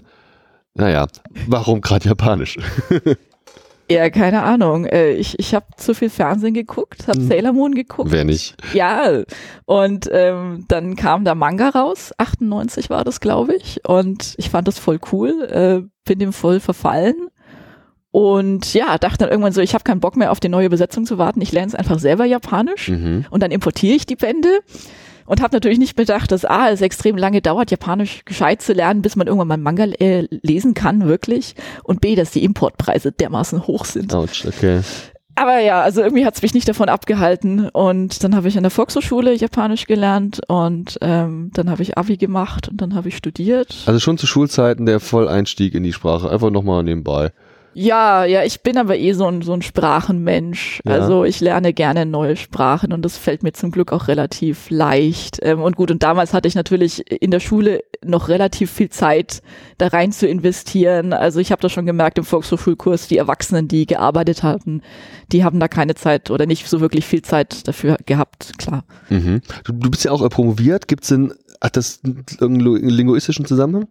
Äh, ja, jein. Äh, ich, ich habe über Manga äh, meine Doktorarbeit geschrieben oder Manga und Anime, beziehungsweise über Liebe zwischen Mädchen in der japanischen Popkultur. Mhm.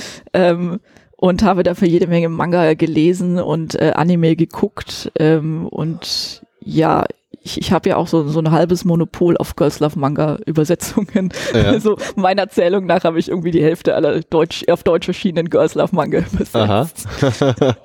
ja, es sind schon, das ist natürlich auch so ein Thema, das fällt mir auch immer wieder auf. Vielleicht kannst du da auch nochmal, jetzt auch zum Ende unseres Gesprächs, dann nochmal, vielleicht hast du da überhaupt Ahnung, weiß ich gar nicht. Wenn ich jetzt diese Interviews führe auf diesen ganzen Comic-Veranstaltungen, die es in Deutschland gibt, dann ist da natürlich der Manga super repräsentativ und ganz viele, gerade junge deutschsprachige Frauen machen Boys Love-Geschichten. Das ist ein gut funktionierendes, möchte ich mal Subgenre nennen, dass das, glaube ich, auch gut gekauft wird in verschiedenen, auch ich möchte es auch sogar Qualitätsstufen nennen. Läuft alles relativ gut, glaube ich, machen die nicht ohne Grund, lesen es auch gern selbst. Und ich sehe da so eine Art Trend in dieser Szene, den ich beobachten kann. Kannst du irgendwelche meinetwegen erzählerischen Unterschiede ausmachen zwischen Mangas, die in Deutschland erschienen sind, von deutschsprachigen Comic-KünstlerInnen stammen und japanischen Werken?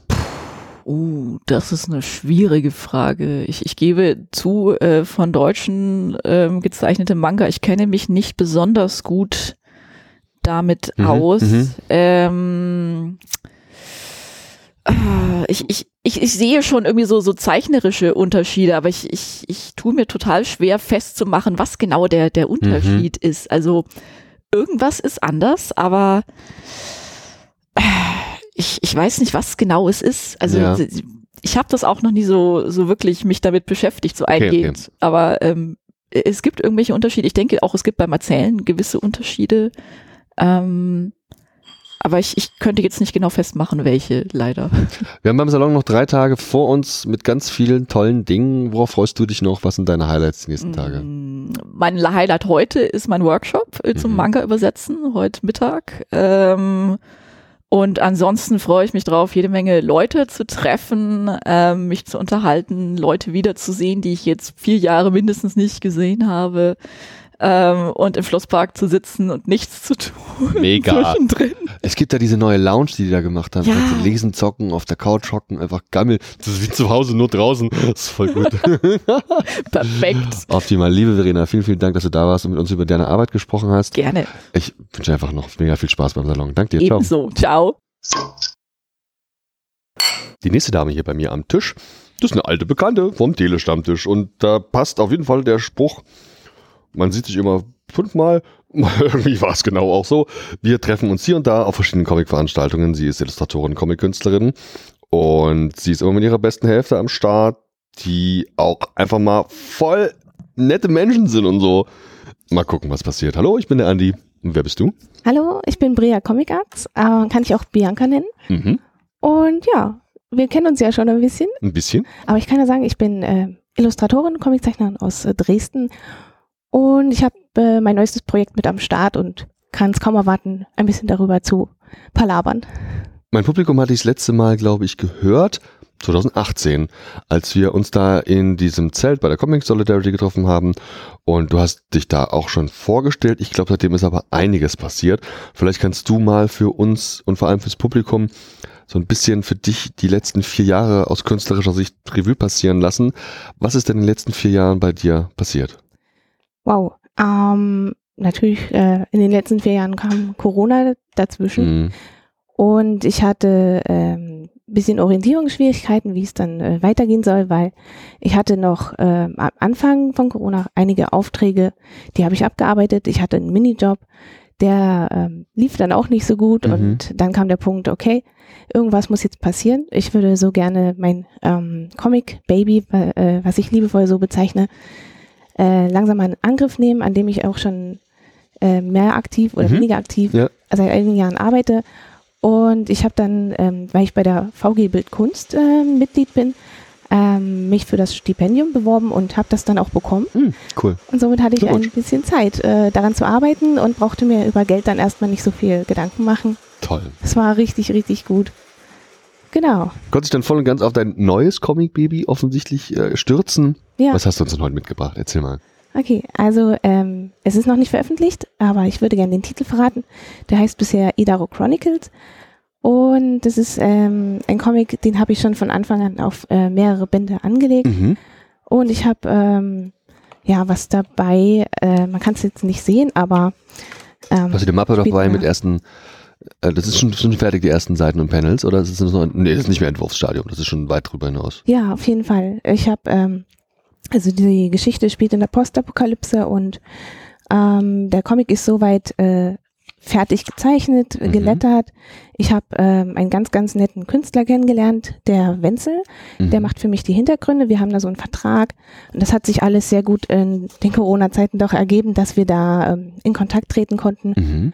Und ähm, jetzt ist die Frage für mich halt, wie gehe ich damit weiter vor? Ja. Wir wollen das eventuell als Webcomic erstmal rausbringen, Mhm. aber mein größtes Ziel wäre, das natürlich auch in, in Comicform, in Papierform zu haben, äh, als Hardcover. Und ich bin hier auf dem Comicsalon ein bisschen auf Verlagsjagd und äh, bin schon mit Splitter in Gespräch gekommen. Mhm.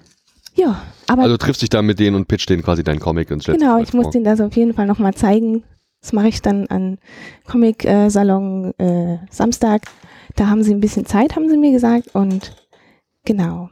Ich wollte noch auf jeden Fall erwähnen, dass ich hier ähm, nicht alleine als Künstlerin äh, bin, sondern ähm, bei dem Stand von Toons Up.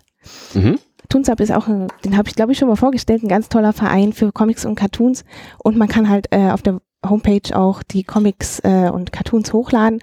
Und das wäre mein erster Weg für Idaro, dass man so ein bisschen ähm, in das erste Kapitel reinlesen kann und äh, dass ich da so eine kleine Fanbase mit aufbauen Ja. kann. Cool. Genau. Und ich will auch eine Instagram-Seite dafür machen. Also ich habe übelst viele Pläne. Ja. Wie ist denn thematisch? Du hast ja schon Postapokalypse gesagt gehabt. Kannst du noch ein bisschen ins Detail gehen? Was für Figuren haben wir da? Was sollen die erleben ungefähr? Also im Groben und Ganzen geht es um die äh, Reise der Hauptfigur. Das ist der junge Sam. Mhm.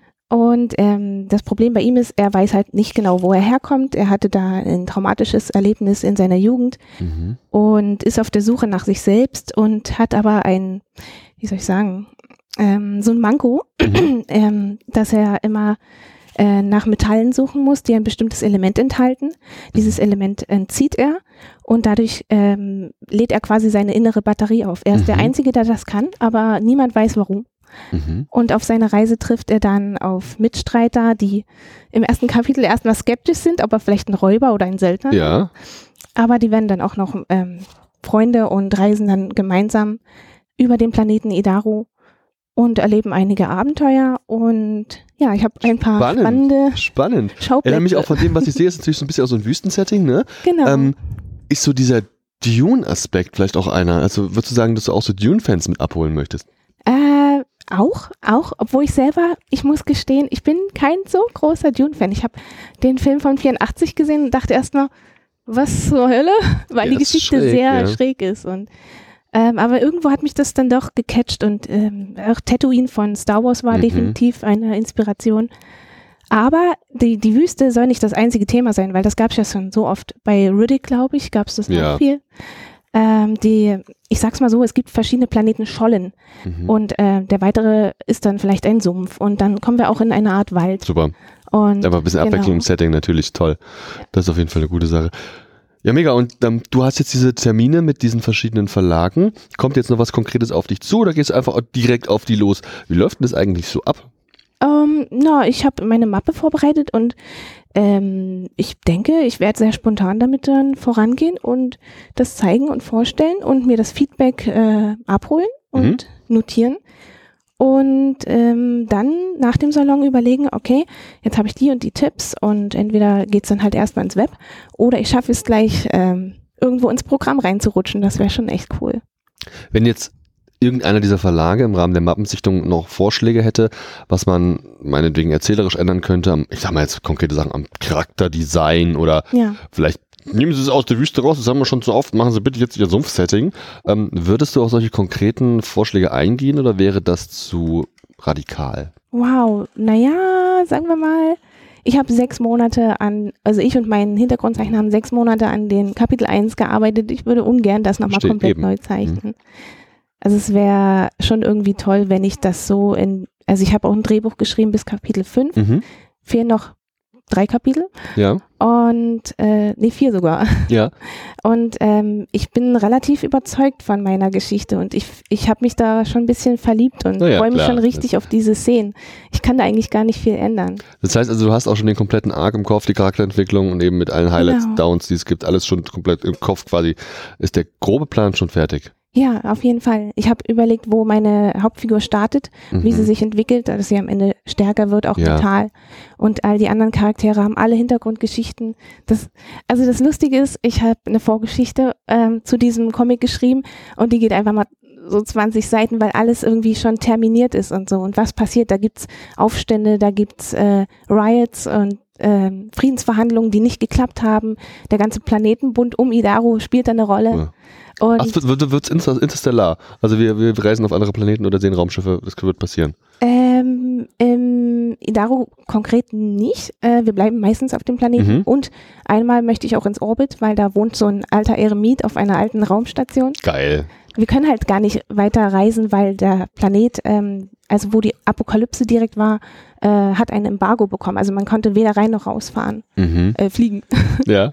Und deswegen äh, ist das noch geschlossen. Aber am Ende der Geschichte soll dann alles wieder ein bisschen lockerer werden. Aber ich darf nicht so viel Nicht so spoilern. viel. Nee, da müssen wir ein bisschen aufpassen. ne?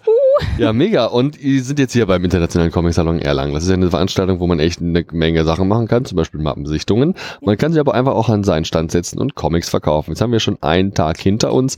Erzähl doch mal, ihr teilt euch, glaube ich, bei Toons Up einen Stand mit mehreren Leuten. Genau. Wie ist der Eindruck bis jetzt gewesen für dich vom Donnerstag, der immerhin schon einen Tag rum ist? Uff, das war einfach krass, wie viele Menschen schon einfach am Donnerstag schon da waren. Wir haben uns äh, kurz nochmal aus dem Stand rausgetraut, kurz Ja. nach der Eröffnung und haben die Leute reinströmen gesehen. Und ähm, ich bin einfach mega glücklich, äh, mich mit dem Medium äh, meines Lebens umgeben zu können. Weil Comics zeichnen, ich habe schon in der zweiten Klasse meinen ersten Comic gezeichnet. Also es war schon immer mein Ding. Ja, Und deswegen fühle ich mich hier irgendwie auch zu Hause. Ja. cool. Also tolle Leute, tolles, tolle Umgebung und jetzt ganz ehrlich, ist ein bisschen heiß draußen und so. Mhm. Habt ihr wenigstens einen Ort, der so in der Nähe von der Klimaanlage ist im Zelt oder nicht so? Es geht. Wir haben echt Glück mit Halle A. Also Mhm. immer wenn wir dann ähm, doch mal ähm, für kleine Mädchen rausgehen oder Ja. Jungs, äh, da gehen wir direkt an diesen Lüftungsmonstern vorbei. Also man merkt richtig, die stecken Power rein, dass es drinnen angenehm ist und das gelingt denen auch, ja. Und hier kommen aber auch Leute dabei, die haben ein paar Euro im Portemonnaie mit und wollen die auch ausgeben oder sind die zurückhaltender eher? Ähm, Ihr habt, ja, auch- ihr habt ja auch den Vergleich, ihr nehmt ja wirklich diverse Veranstaltungen mit. Ihr habt euch, Ja. keine Ahnung, ich habe euch beim Comic Park in Erfurt beispielsweise getroffen oder so, ja. Ja. Wenn ihr zu Vergleiche ziehen müsstet vom Publikum her, ist das hier das äh, erfolgreichste Ding so in dem Sinn für euch oder kann man das nicht sagen? Ähm, am meisten Erfolg hatte ich äh, das erste Mal auf der Leipziger Buchmesse Mhm. tatsächlich. Da ging das ganz gut. Ich habe manchmal das Gefühl, es kommt doch darauf an, äh, an welchem Zeitpunkt des Monats es liegt. Ende Mhm. des Monats ist immer ganz schlecht, finde ich, für eine, Ja. für eine Messe. Aber wir sind jetzt Mitte des Monats und wir hatten gestern auch zwei ganz liebe äh, Menschen am Stand, die haben einfach ganz viele kleine Originale gekauft. Toll. Also es ist gut gemischt von Leuten, die einfach nur quatschen und dann geht's weiter, aber man hat schon mal so ein Connecten oder Leute, die wirklich sagen, okay, cool, Originale kaufe ich. Also es ist alles dabei, denke ich. Und hattest du auch schon Zeit, dich mal privat mit Dingen hier zu beschäftigen? Wir haben uns ja gestern Abend auch getroffen bei einer Veranstaltung. Vielleicht magst du da mal ein bisschen erzählen. Was ist für dich denn privat hier auch interessant mal mitzunehmen? Uh, wow. Das ist eine interessante Frage, weil Beim Comics Talk waren wir ja zum Beispiel gestern Abend. Auch, genau. ne? Und selbst das war irgendwie teilweise geschäftlich für mich. Ach so. Weil beim Comic Talk habe ich äh, natürlich total die Hella gefeiert, weil die habe ich noch nie äh, vorher live gesehen. Mhm. Das ist ja wirklich ein Organ, was sie hat. Mhm. Das geht durch Mark und Bein. Man hört's, ja. und ähm, aber auch so die Gespräche, die sie über die Comic-Publikation von Ingo Röbling und Uli Lust äh, gemacht haben, da habe ich dann Dinge rausgehört, wo ich dachte, aha, das muss ich jetzt für mich dann mal ähm, notieren, wie zum Beispiel, dass beim ähm, äh, Lettering in den Sprechblasen äh, diese Trennstriche ganz doof sind zu lesen. Bindestrich. hm. Ja, genau. Und äh, dann habe ich gleich so meine Notizen gemacht und dann gleich mal gecheckt, wie das bei meinem Comic ist. Ah, da habe ich drauf geachtet. Wundervoll. Weil irgendwie, manchmal hat man das schon so im Gefühl und manchmal äh, weiß man das noch gar nicht und dann Ja. man sich das. Gibt Dinge auch bewusst und unbewusst, genau sieht's aus. Und da ist auch immer gut, wenn man mit Menschen zusammenarbeitet, die eine gewisse Erfahrung haben und einfach auch mal Kolleginnen und Kollegen drüber schauen lässt über die eigenen Sachen. Ja, Ich vermute mal, da bist du allein, allein schon mit Tunes ab im Austausch mit anderen Menschen, total. zeigst. Da lerne ich auch ganz viele Leute kennen und das ist der Hammer. Trefft ihr euch gerade eigentlich wieder regelmäßig, jetzt wo offiziell Corona ja vorbei ist? Ähm, naja, wir, Tunsab äh, ist ja relativ gut verbreitet im bundesweit. Mhm. Und ähm, wir kommen ja aus Dresden und äh, die meisten, die jetzt am Stand sind, kommen aus Berlin. Also wenn man sich dann doch mal in Berlin oder so trifft, dann ist das schon ganz cool. Aber Ja. wir haben zum Beispiel äh, mit Tunsab äh, die Bosener Mühle, das ist ein Zeichnertreff im Saarland Mhm. für die Künstler von Tunsab und auch andere. Aber Saarland und Dresden, Da liegen ein paar Kilometer dazwischen. ja, leider, Mhm. deswegen können wir wieder nicht teilnehmen. Aber ich habe mir das für nächstes Jahr auf dem Schirm. Mega. Wollen wir noch kurz über die Sachen sprechen, die du daneben dich gelegt hast, die anderen Hefte, oder sparen wir uns das auch fürs Publikum?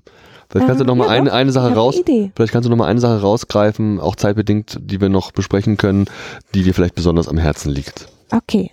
Ähm, kurz zu den allerersten Comics, die ich gemacht habe.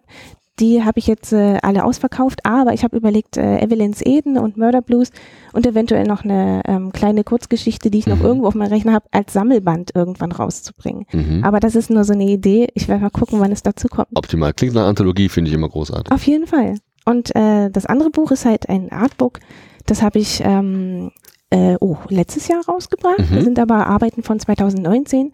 Und zwar die, die den Mermaid kennen. Das ist so eine Online-Challenge, wo man im Mai äh, jeden Tag eine Meerjungfrau zeichnet. Mhm. Das habe ich den, das eine Jahr mitgenommen und habe aber gedacht, nur Meerjungfrauen allein sind ein bisschen langweilig.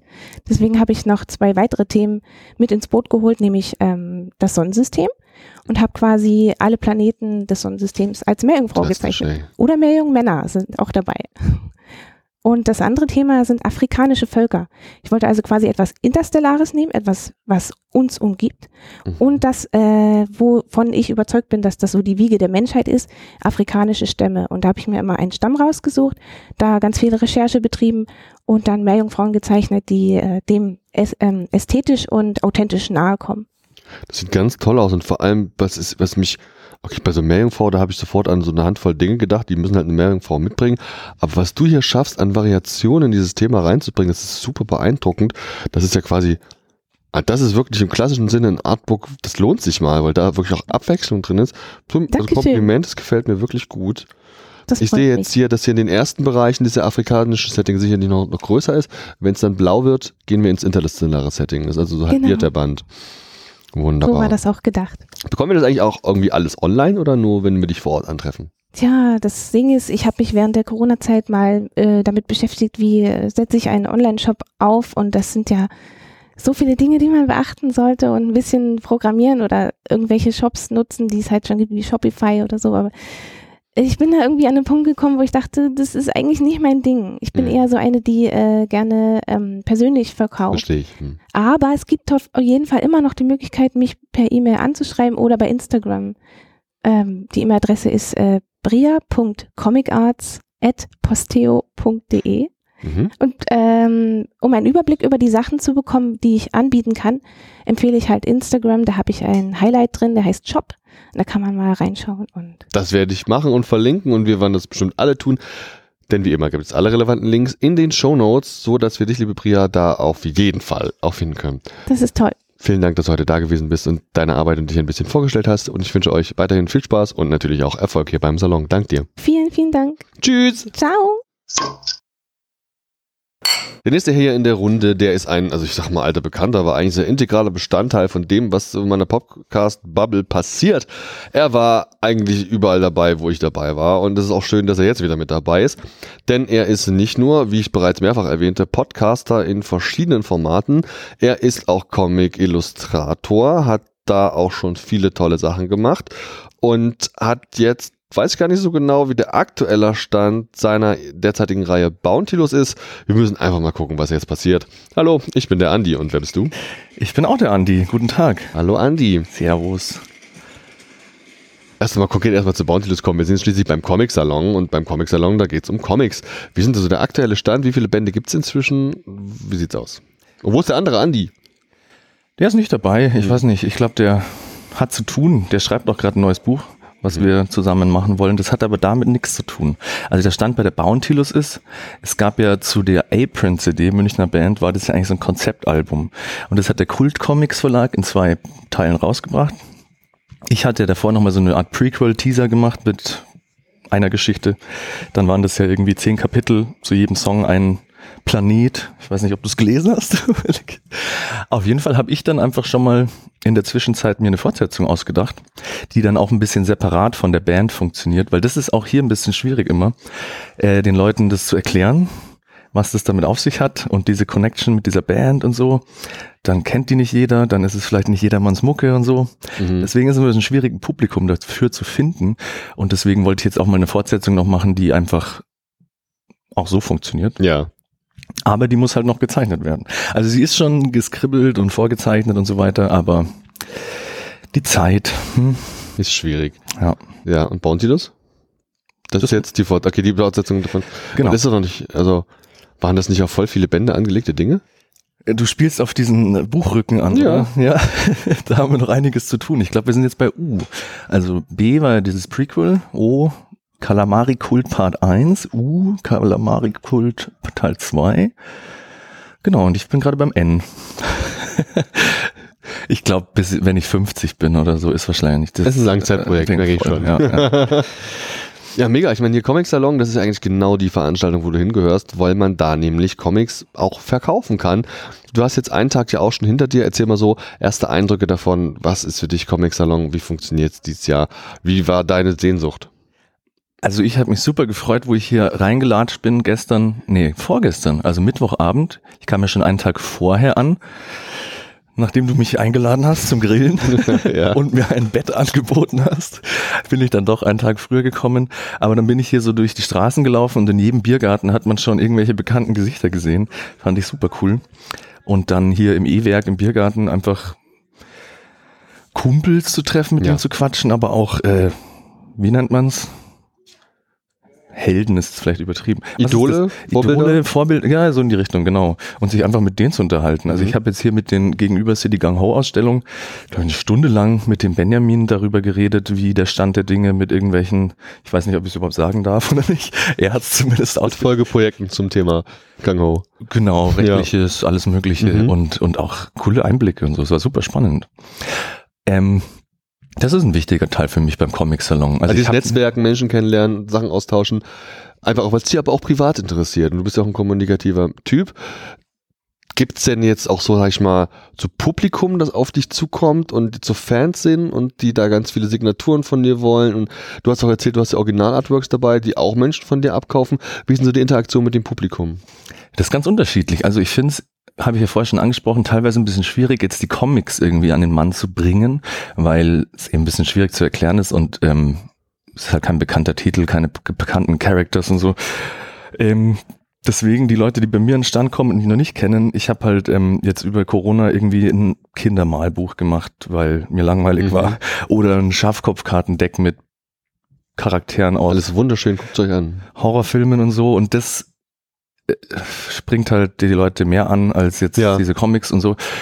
Was ja auch ganz cool ist. Ich will natürlich schon lieber unsere eigenen Sachen verkaufen, als jetzt irgendwie Fanart, nenne ich es jetzt mal. Mhm. Also, aber es ist natürlich immer ein schöner Einstieg, weil die Leute kommen immer vorbei und es freut mich natürlich immer, wenn die Leute dann stehen bleiben und halt einfach lachen, ja. weil sie irgendeine Karikatur sehen von whatever, irgendeinen Charakter, den sie kennen. Und ich versuche es ja schon in meinem Stil und noch einen kleinen Gag reinzubringen. Deswegen, das finde ich eigentlich am coolsten, wenn die Leute vorbeigehen und einfach lachend stehen bleiben. und es gibt aber dann doch einige Leute, die man jetzt hauptsächlich München, Erlangen, diese abwechselnden Festivals immer, bin ich immer super überrascht. Manche kenne ich noch und so, manche Mhm. kommen dann an. Kam gestern irgendwie so ein Pärchen an, die haben gesagt, hey, hat mir Fotos gezeigt, wir haben jetzt hier ein Original in München gekauft, das hängt hier. Dann haben wir in Erlangen noch ein Original gekauft, das Jo. hängt hier. Und in der Mitte ist noch ein Rahmen frei. Kannst du uns dieses Mal wieder eins zeichnen Toll. und so. Toll. Das ist halt, Du hast Fans, Junge. Das ist so. Naja, das, das ist, da machen wir jetzt nichts vor. Du hast Fans. Das ist ja, also schon, ist schon großartig. Und ähm, genau, jetzt sind wir hier beim Salon und da gibt es so viel zu entdecken und du bist ja auch jemand, da machen wir auch kein Geheimnis draus, der diese Möglichkeiten auch nutzt. Viel zu entdecken, man könnte meinen, dich am Stand zu treffen. Vielleicht bist du auch ein seltenes Exemplar der Comic Artists. Ähm, was hast du denn so bis jetzt so für- an Highlights gehabt, wenn wir mal äh, hier die Gang Ho-Ausstellung mal ausklammern wollen? Äh, hast du dir alles Ähm, angeguckt? ähm, Ich wollte gerade sagen, also so viel Programmpunkte. Ich habe mir das Programmheft durchgeschaut und dann habe ich gleich wieder, ich weiß gar nicht, mit wem ich darüber geredet habe. Ach, der Frank Knuchal Mhm. oder so. Der ist ja dieses Jahr nur als nur in Anführungszeichen als Gast da und Ja. so und hat halt gemeint, er macht das dieses Jahr halt, dass er sich wirklich versucht, so viel wie möglich anzuschauen und halt auch mal einfach sich auch tagsüber mal schnell im Biergarten setzen kann oder so. Und das habe ich mir ehrlich gesagt für nächstes Jahr auch schon vorgenommen. Weil ich bin zwar nie an meinem Stand anzutreffen, Mhm. das ist ja schon so ein Running Gag irgendwie, aber es ist eigentlich nur, weil ich halt immer Interviewtermine. Leute besuche. Ja. Also ich meine, ähm, hier aus München sind ja auch ein paar Spätzeln mit dabei, die sitzen dann halt in einer anderen Halle, dann muss ich halt mal die Halle verlassen, darüber gehen Mhm. und auf dem Weg dahin triffst du dann halt den Sascha, den Thorsten Ja. und dann muss man halt mit denen auch reden. Und so, Mhm. und so ist es dann. Ah, keine Ahnung. Und jetzt kommen hier auch ganz schön viele Menschen zusammen auf engstem Raum und so. Ist das für dich schwierig? Ich muss gestehen, nee. Also ich, ich weiß nicht. Also ich, ich setze mir die Maske dann schon auf, wenn ich sehe, die, äh, die, die Besucher oder so kommen dann mit einer Maske zu mir an den Stand oder so. Aus Respekt setze ich mir dann eine Ja. Maske aus, äh, auf. Aber hm, ähm, ich selber freue mich, wenn ich sie nicht aufhaben muss. Ja, natürlich, ja. Also, Okay, hm. ja, mega. Und wie sieht's aus? Wir werden dich auch wieder beim Comic Festival in München wahrscheinlich antreffen können, ne? Weil der letztlich ihr äh, Münchner da unten, ihr macht schon eine Menge Comic-Sachen. Du hast gerade auch gemeint, dass du da mit einer Menge Leuten vernetzt bist.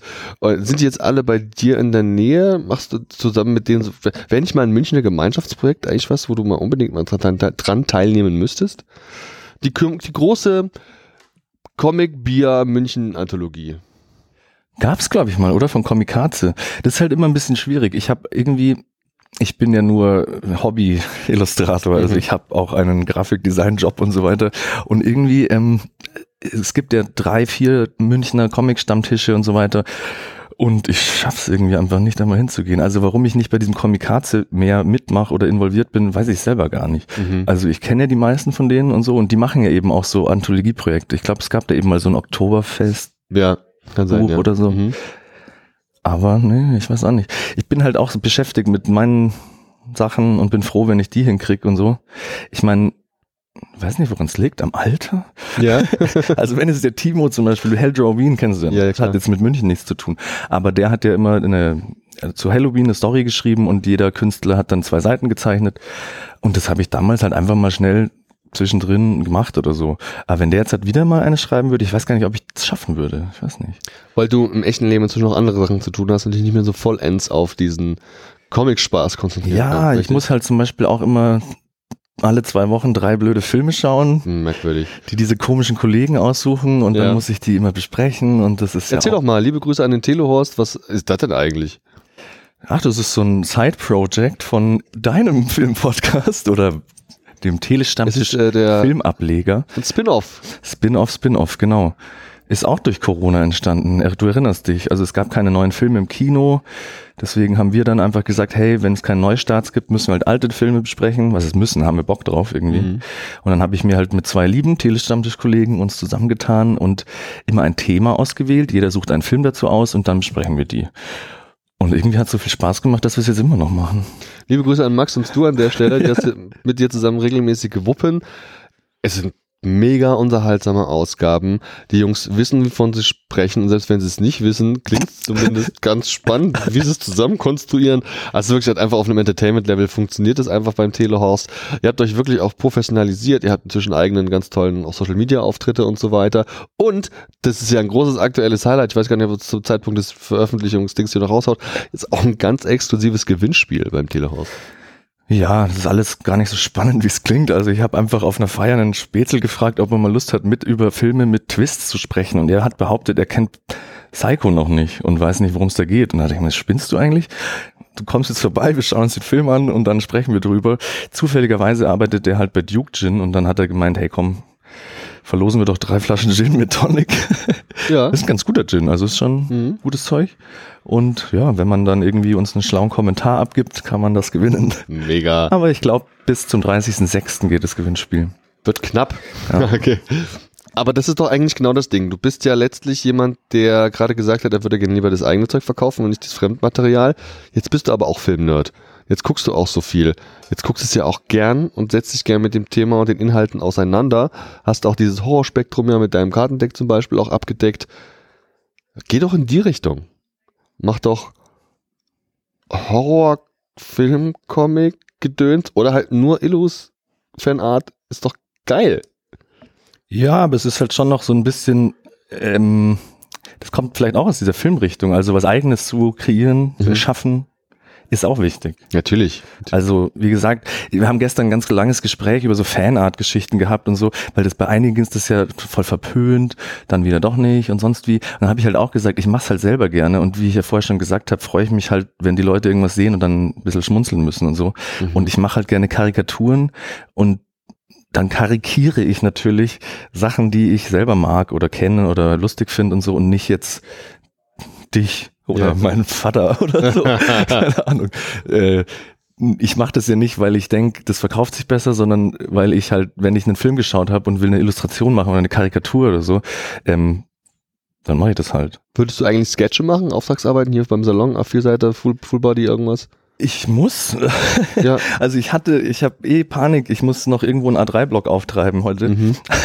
Eben für dieses Bild, was ich vorher gemeint habe. Mhm. Ich habe nämlich ähm, überhaupt keinen Platz an meinem Stand zu zeichnen und deswegen hatte ich auch eigentlich nicht vor, viel zu zeichnen. Mhm. Aber jetzt muss ich halt. Mhm. Also drei, glaube ich, äh, Anfragen habe ich schon bekommen. Und dann habe ich halt immer gesagt, ihr seid ja bestimmt bis Sonntag auch da, ne? Mhm.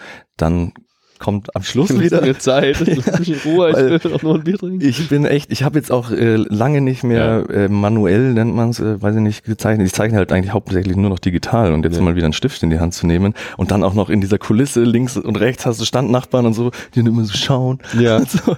und ich weiß nicht, ich freue mich ja, dass vielen dieser Stil gefällt, aber wenn ich dann teilweise so Sketchbooks durchblättere und dann sagt er, hey, kannst du mir was reinzeichnen? Ich blätter so durch, denke mir so, Alter, ich will jetzt dem sein Sketchbook nicht kaputt Ja. machen. Ja, schade. Aber wenn sie mich fragen, selber schuld. Lieber Andi, vielen Dank, dass du da warst. Ich wünsche dir Ja, noch mega viel Erfolg dabei und hoffe, dass noch mehr Leute kommen und dir irgendwie Sachen abkaufen. Das ist doch die eigentliche Sache, ne? Gerne. Damit das alles hier irgendwie auch Sinn ergibt, was wir hier tun. Danke, dass du da warst. Viel Erfolg. Heute Abend. Bis zum nächsten Mal. Tschüss. Ciao, ciao.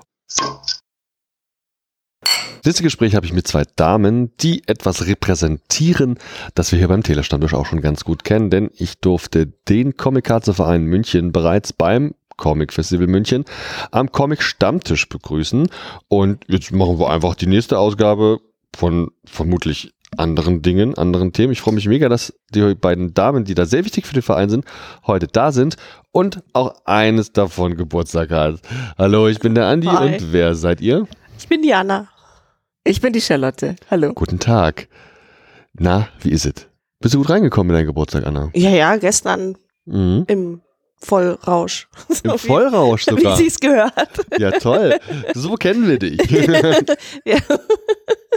Wir hatten es gerade, ihr habt ja auch beim, beim Comics, äh, bei, bei Kamikaze früher mal diese Bier-Anthologie gehabt, zum Comic, zum, zum Oktoberfest war das, glaube ich, diese Anthologie. Nee, das war ähm, Oder 500 Brauerei. Jahre äh, Reinheitsgebot. Ah ja. Also sagen wir so, Bier ist ein Thema, mit dem ihr euch bei Kamikaze auch auskennt. Ja, ja. Als Durchaus. Münchner. Schon irgendwie auch, Münchner, ne? wir haben Wiesen, wir haben Bier und Valentin hat jetzt äh, nicht so viel mit Alkohol zu tun, Ja. aber ich glaube, der hat auch ganz gerne mal ein Bierchen getrunken. Ich glaube, beim Comic Cards ist in den letzten Jahren auch echt einiges passiert, ne? Da gab es personelle Situationsveränderungen, da Ja. gab es irgendwie aber auch dieses Corona-Ding, das jetzt offiziell vorbei ist und so. Erzähl doch mal, wie ist es dem Verein in den letzten zwei Jahren ergangen? Eigentlich ganz gut. Mhm. Also wir haben ähm, äh, den, den Stammtisch einfach auf Discord verlegt Mhm. und ähm, es sind jetzt auch deutschlandweit vertreten. Mhm. Also und haben ähm, auch äh, richtig gutes Feedback, was Discord angeht. Jetzt haben wir tatsächlich einen wöchentlichen Stammtisch immer auf Mhm. Discord.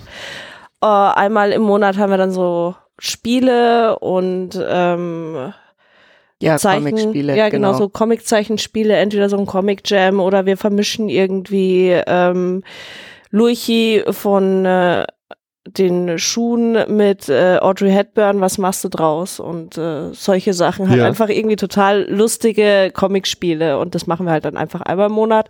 Dann einmal im Monat ist der reale Stammtisch jetzt wieder und ähm, sonst ja, haben wir jetzt auch in Corona ein Online-Heft raus, das aber jetzt auch bei uns am Stand gedruckt äh, erschienen ist und ja, drei Hefte Wir haben, wir. wir haben drei Hefte bei Corona jetzt rausgekommen. Also jetzt zum Stamm, zum Comic-Salon kommt das dritte Heft raus. Ist es Ist rausgekommen? rausgekommen, das liegt genau. ja aus. Ja, es liegt aus.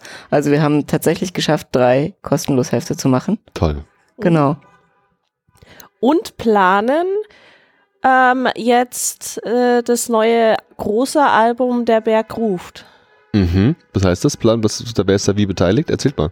Äh, ja, wir haben das jetzt erst einmal einen Startschuss gegeben. Wir suchen uns jetzt ein paar Zeichner aus, die wir unbedingt haben Mhm. wollen. Falls der Fühlige zuhört, ne, ich bin ganz großer Fan, ob er Mhm. mitmachen will.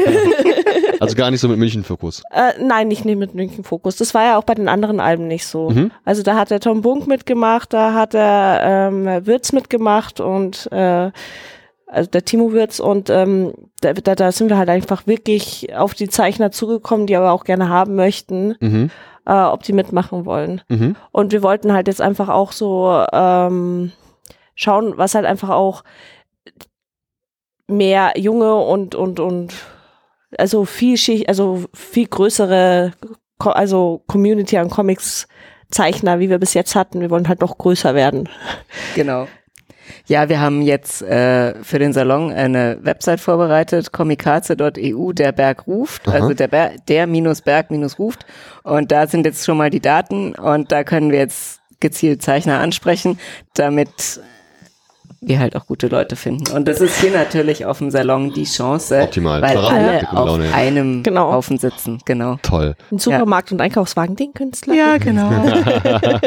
ja, ich meine, das könnt ihr auch einfach mal so organisatorisch planen, denn ihr seid meines Wissens beide im Vorstand des Vereins, Ja, richtig? der Vorstand ist zum ersten Mal, also jetzt zum zweiten Mal komplett weiblich. Mhm.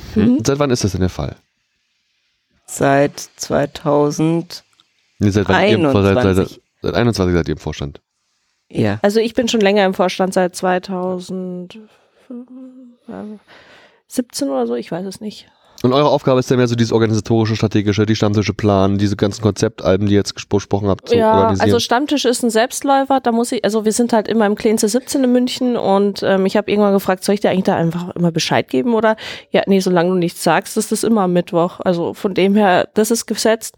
Jeden Mittwoch äh, Discord ist gesetzt und manche Sachen, das sind halt einfach Selbstläufer, weil wir sind ja viele mhm. und wir zwei machen nicht alles äh, im Verein und Leute, die sich engagieren, sind immer herzlich willkommen und ähm, das, das, das macht ja auch einen Verein aus, weil es ist ja nicht Anna und Komikaze, sondern es ist Komikaze. Community. Also Na klar.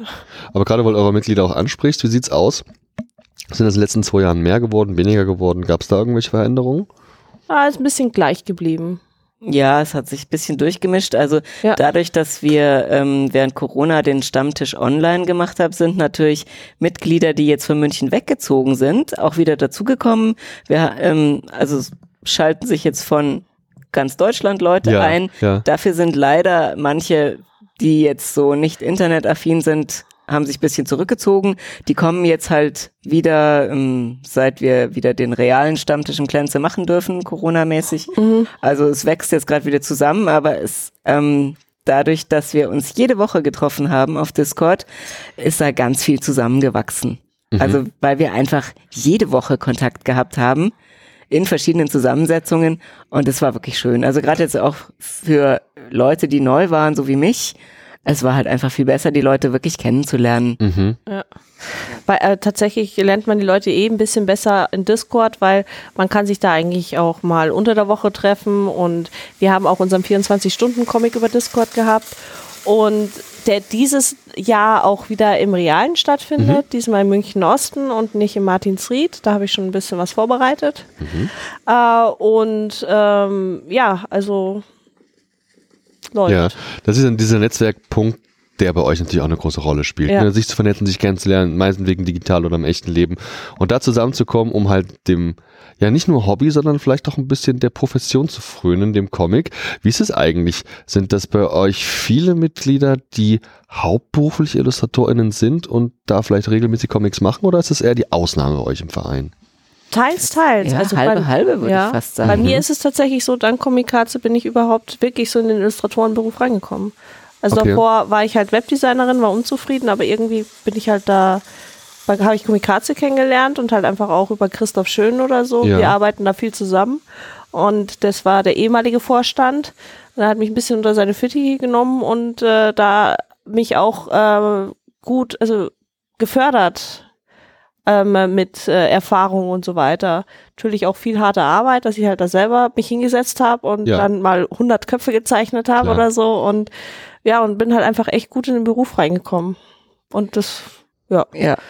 Und es sind ja auch nicht nur Comiczeichner bei Comic-Harze dabei, es sind auch Comic-Fans und Leser. Und äh, es sind auch Schreiber, also die einfach nur Comic-Geschichten schreiben und dann jetzt zum Beispiel für die kostenlos Alben mit einem Zeichner zusammenarbeiten und dann die Geschichte ausarbeiten und der Schreiber schreibt den Text. Also Ja. wie tatsächlich auch im, im eigentlich normalen Comic-Leben. Es, also ich weiß nicht, wie viel Prozent ihre Geschichte selber schreiben und wie viel Prozent der Zeichner eine fremde Geschichte zeichnen. Da gibt es auch unterschiedliche Meinungen zu, ob man lieber eigene Geschichten zeichnet oder lieber fremde Geschichten. Ich glaube, in Deutschland ist auch vor allem Personalunion, glaube ich. Vor allem eine und dieselbe Person, die es macht. Kann sein, ja. Mhm. ja. Hm. Aber da ähm, ist wieder ein Selbstläufer bei Ja. uns. Da ähm, äh, connecten die sich auch schon selber. Ah, deine Zeichnung Ja, mag ich, ja. kannst du die Geschichte umsetzen? Und das, das ist halt sinnvoll einfach. Ja. Wir nehmen gerade das auch die Vertreterin vom Comic-Seminar hier, das sind ja auch ähnliche Ansätze, Ja. die folgen. Und ähm, ich finde es ganz interessant und spannend, das wusste ich nicht, dass bei euch eben nicht nur Artists gefragt sind, sondern eben auch einfach Fans, Leute, die Bock auf Comic haben Ja, und sich gerne mit unterhalten. Bierchen Genau. trinken und über Marvel und DC streiten. Ja, auch geht, geht alles bei euch. Geht also wenn alles, ihr in. München seid und dort Kontakt zu Comic-Menschen sucht, Comic-Lieberhabende nenne ich es gern, dann geht da mal hin. Ja, auf jeden, Fall. Jetzt sind wir hier beim Comic-Salon und ich Mhm. weiß nicht, wie es euch geht, aber ich brauche mich hier nicht eine Sekunde motivieren, morgens aus dem Bett rauszukommen. Ich freue mich wie ein Kleinkind, hier rumrennen zu dürfen, mich mit tollen Menschen zu unterhalten, die auch gern hier bei mir im Podcast zu Mhm. begrüßen.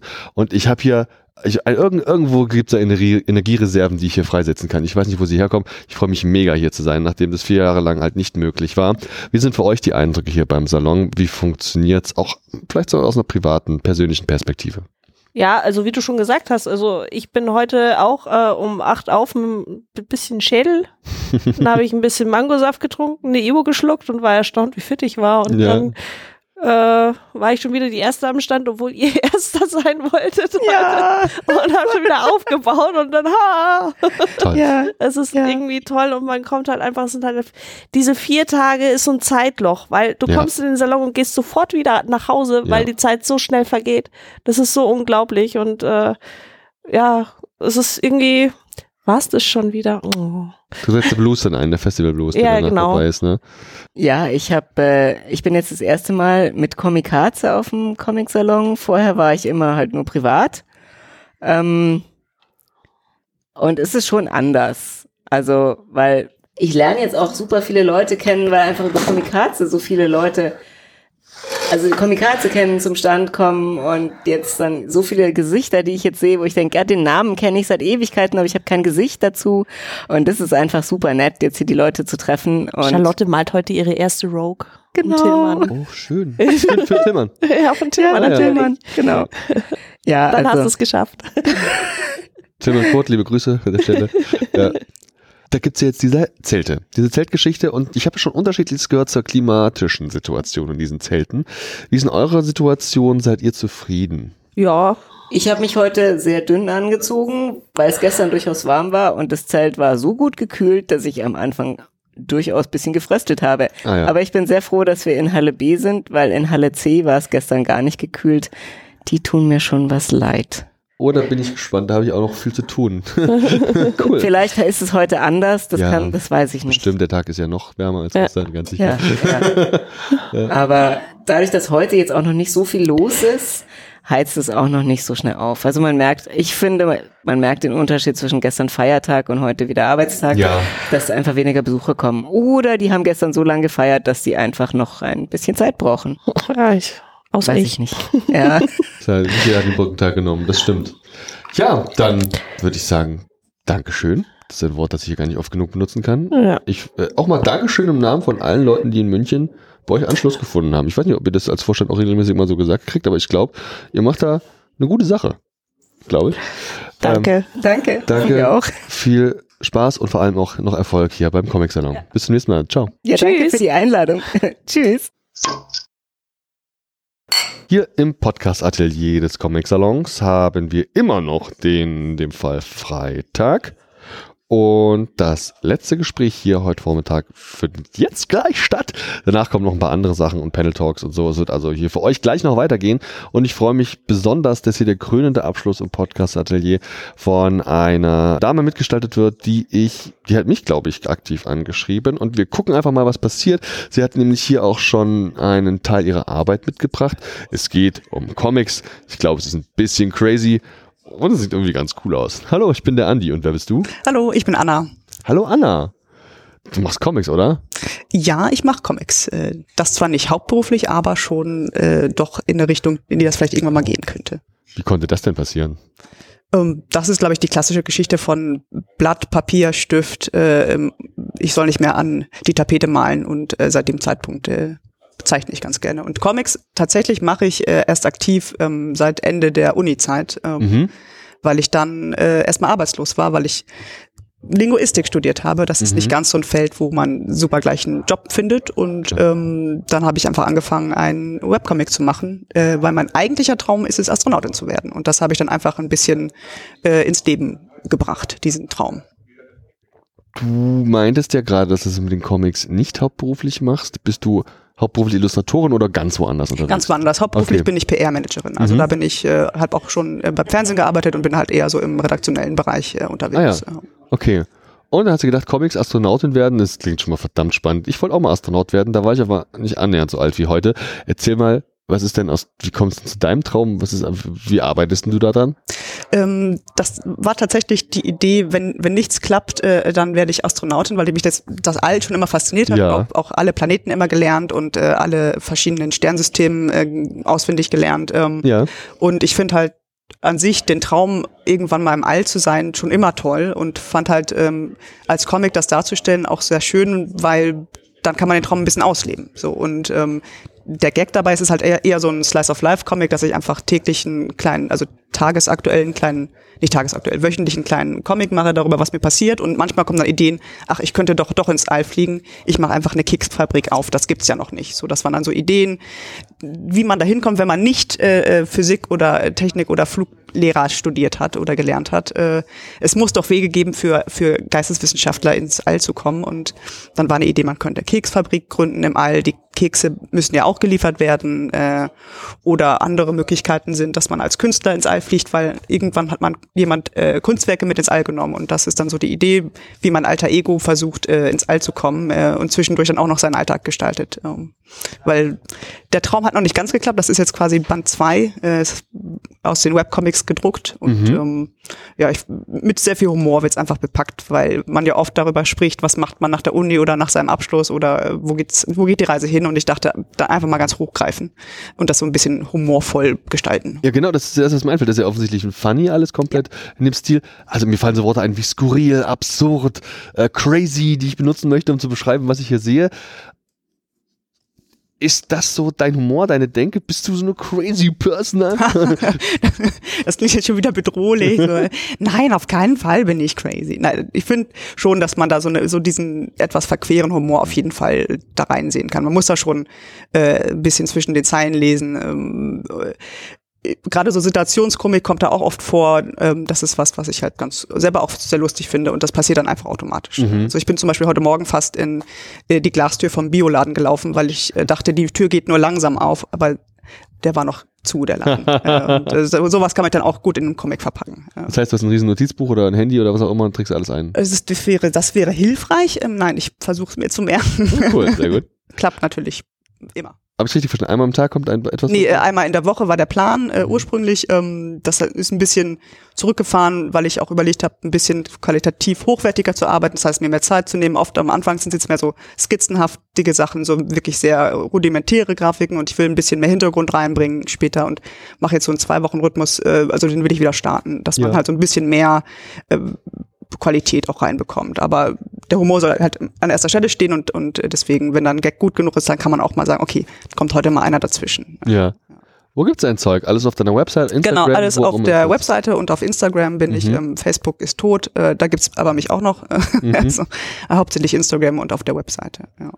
Ja, prima. Wie läuft das denn? Du äh, hast dann da auch Interaktion mit deinem Publikum oder ist das aktuell was, wo du erstmal noch am Aufbauen bist der Community? Wie ist so deine Ja, Antwort? ich bin da nicht super ähm, hinterher, weil das ja auch viel Arbeit ist, so Social Media Arbeit. Aber ich habe auch mal angefangen, äh, auf Twitch dann li live zu zeichnen. Das Mhm. würde ich auch gerne wieder machen, weil das ist dann mal so direkt. Dann kann ich auch sagen, okay, ich habe hier einen Blumenkohl, was mache ich damit? Ja. Äh, so oder äh, welche Farbe soll der Hintergrund haben? Das fand ich eigentlich auch mal eine schöne Idee, so dass man das dann so macht. Ansonsten ist halt Instagram eigentlich immer ganz schön, sich ein bisschen auszutauschen und zu gucken, was die anderen so machen. Äh, ja, da kann man da mich ganz gut erreichen. Inspiriert vom Alltäglichen und den Dingen, die, die dir passieren. Das heißt, die Protagonisten, die wir sehen, das bist du, richtig? Ja, genau.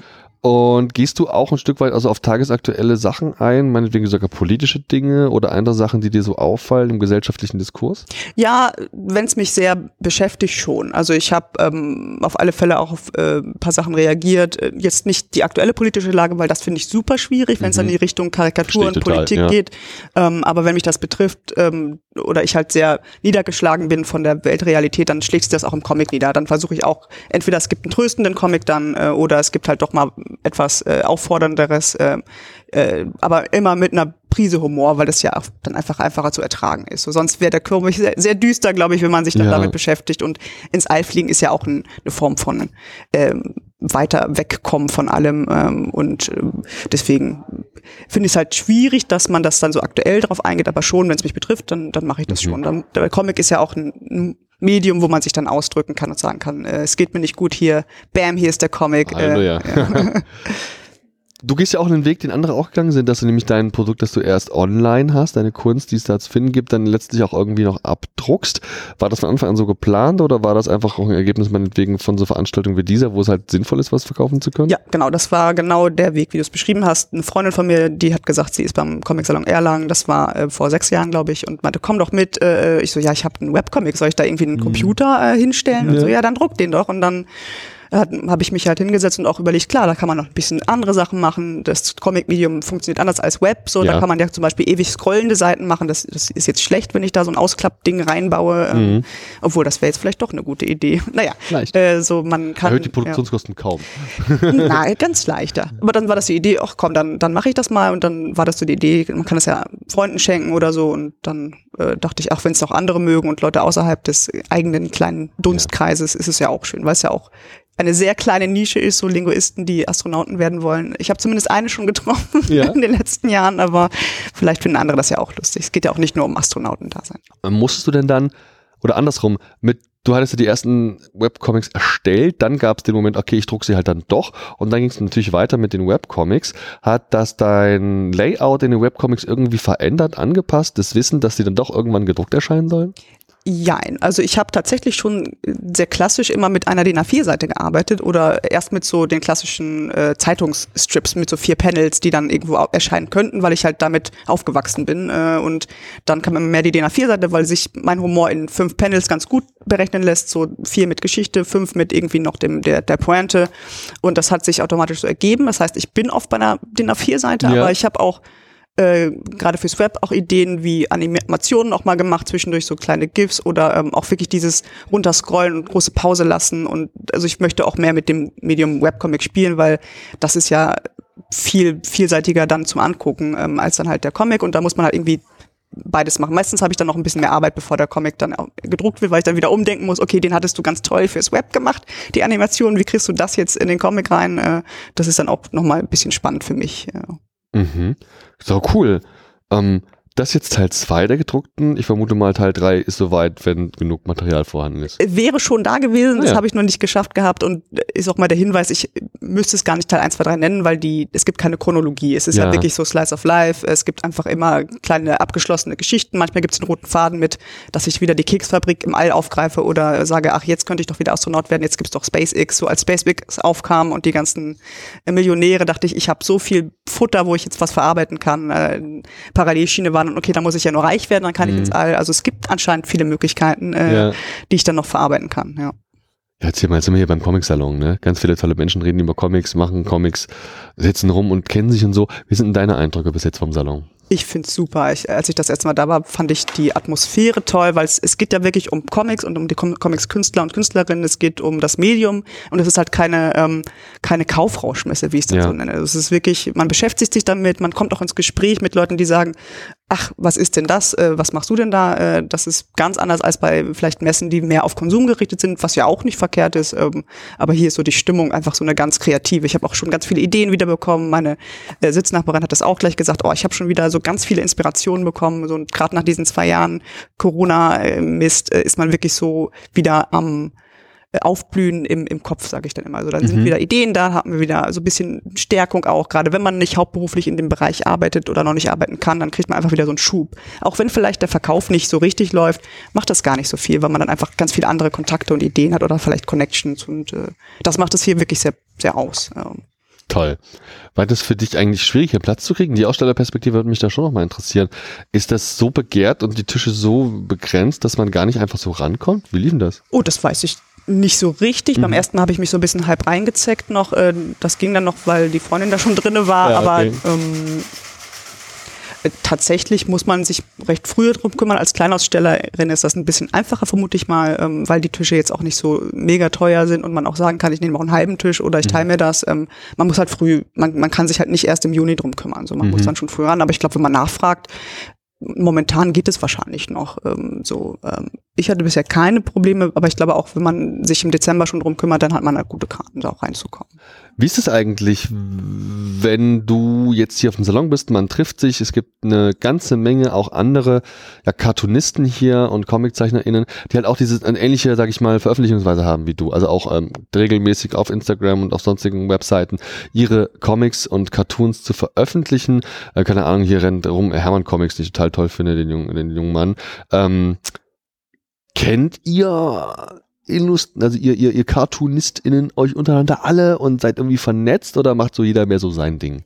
Das ist beides so. Man lernt immer wieder neue Leute kennen Ja. dann auf dem Salon. Gerade die Sitznachbarn sind da meistens dann zusammengewürfelt ähm, und ein paar kennt man dann schon, wenn man auch vielleicht bei ein, zwei anderen Messen schon war. äh, Und das ist eigentlich auch total schön. Also ein paar Kleinaussteller, wenn man dann in so einem selben Jahrgang ist, sage ich mal, erkennt man sich wieder. Das ist dann immer super schön. Dann sucht man immer so, ah, du bist auch da. Ich treffe nachher auch noch jemanden, den ich in Wien kennengelernt habe. Äh, Und das ist halt ähm, jetzt nicht so, dass man sich komplett vernetzt hat. Also es gibt jetzt kein, kein Netzwerk von Indie-Aussteller oder Indie-Comic-Herstellern. Das Mhm. ist, glaube ich, äh, noch etwas schwierig, äh, weil jeder unterschiedliche Ansprüche und Wünsche hat. Aber es ist schon so, dass die Leute auch super viel unterstützen. Ich glaube, die meisten Leute, die bei den Kleinausstellern kaufen, sind die Kleinaussteller selber, die halt überall rumgucken, das ist ja toll, das nehme ich mit. Das ist wirklich sehr wertschätzend so. Also zumindest ist es eine sehr wertschätzende Atmosphäre, auch Ja, wenn man vielleicht toll. nicht alle gleich kennt. Toll. Und eine Frage noch zum Schluss. Wie sieht es eigentlich aus? Platz auch mal ein längeres Projekt, ein Buch mit einer längeren Geschichte?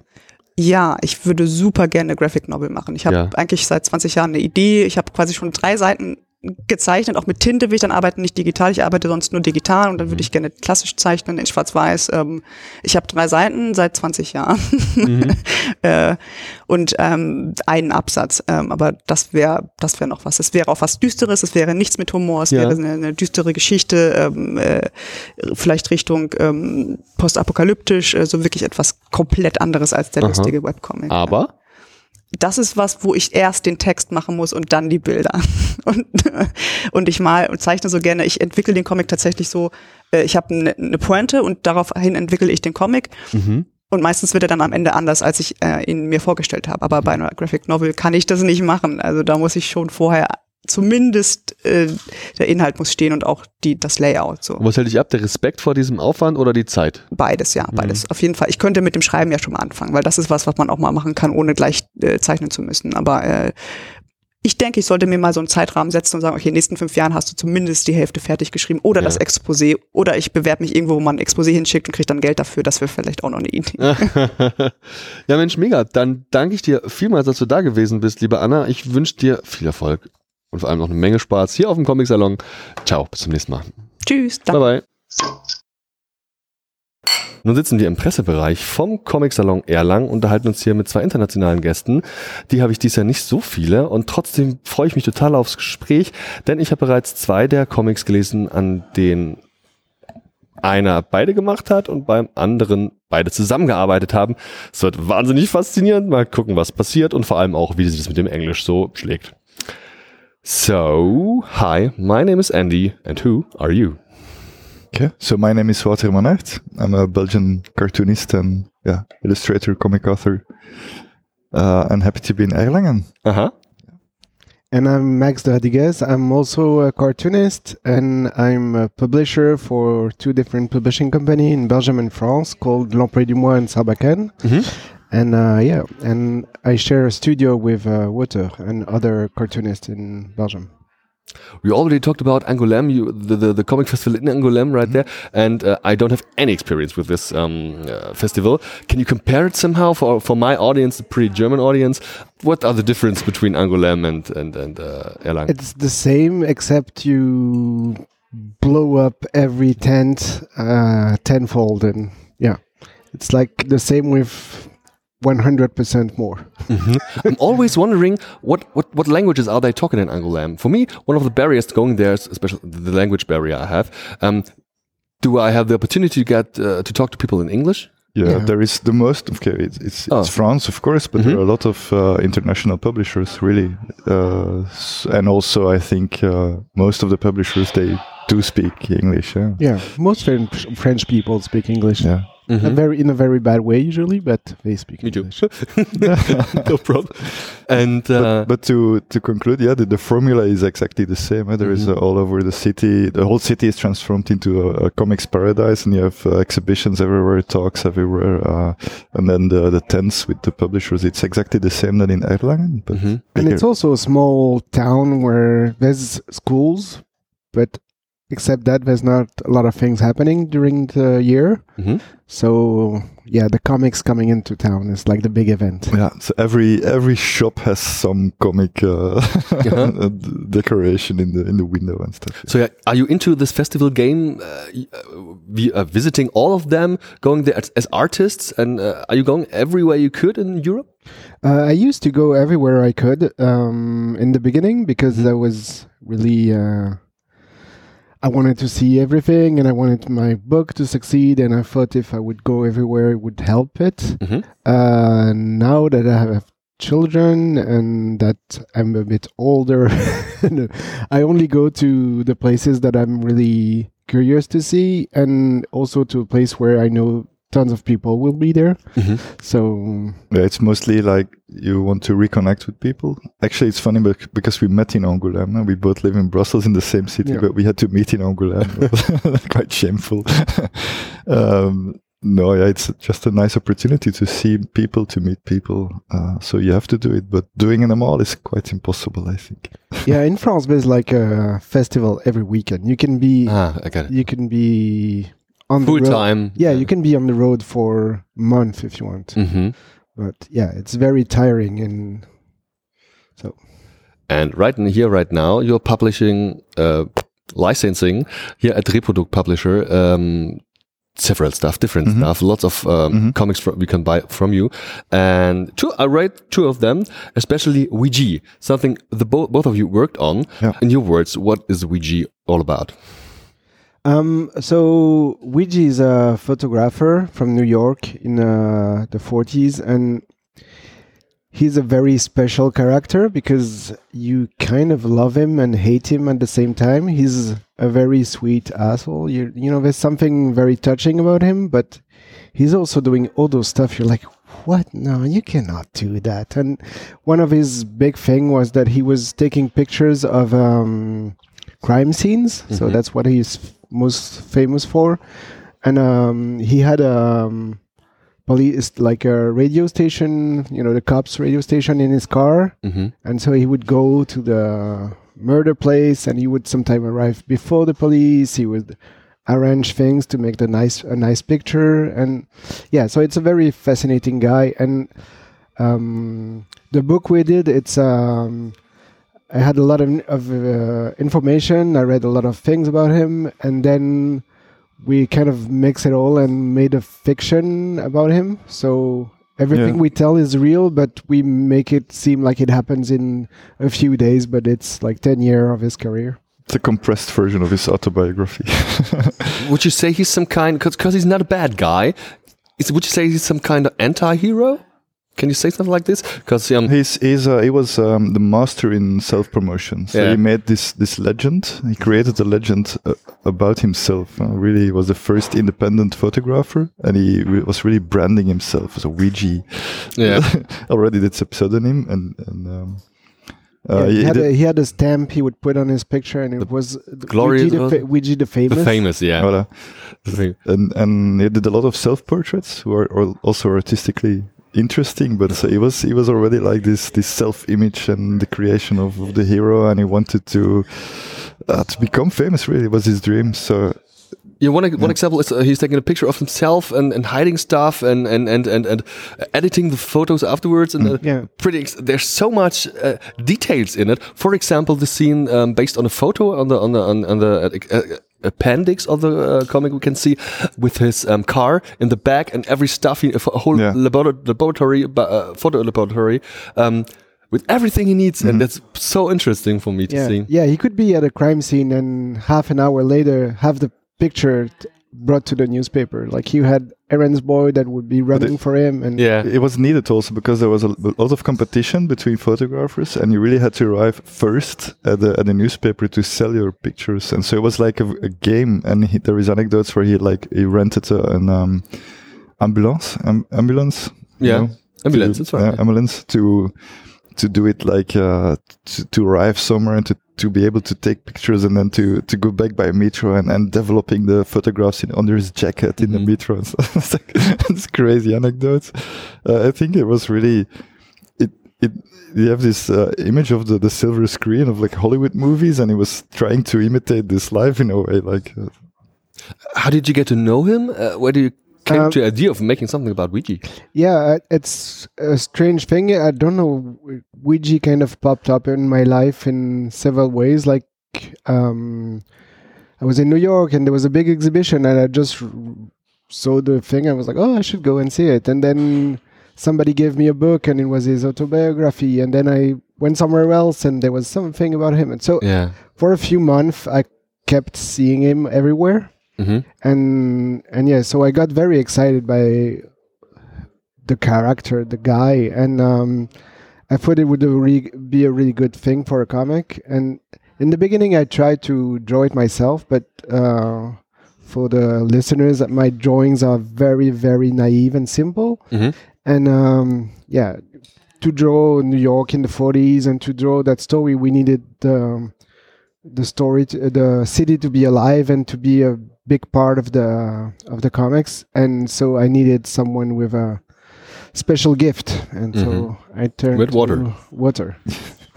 Did Yeah. you already know each other? Yeah, uh, yeah, we knew each other, so we, we were sharing a space, uh, an atelier, and and I was already like uh, giving signals that I wanted to work together.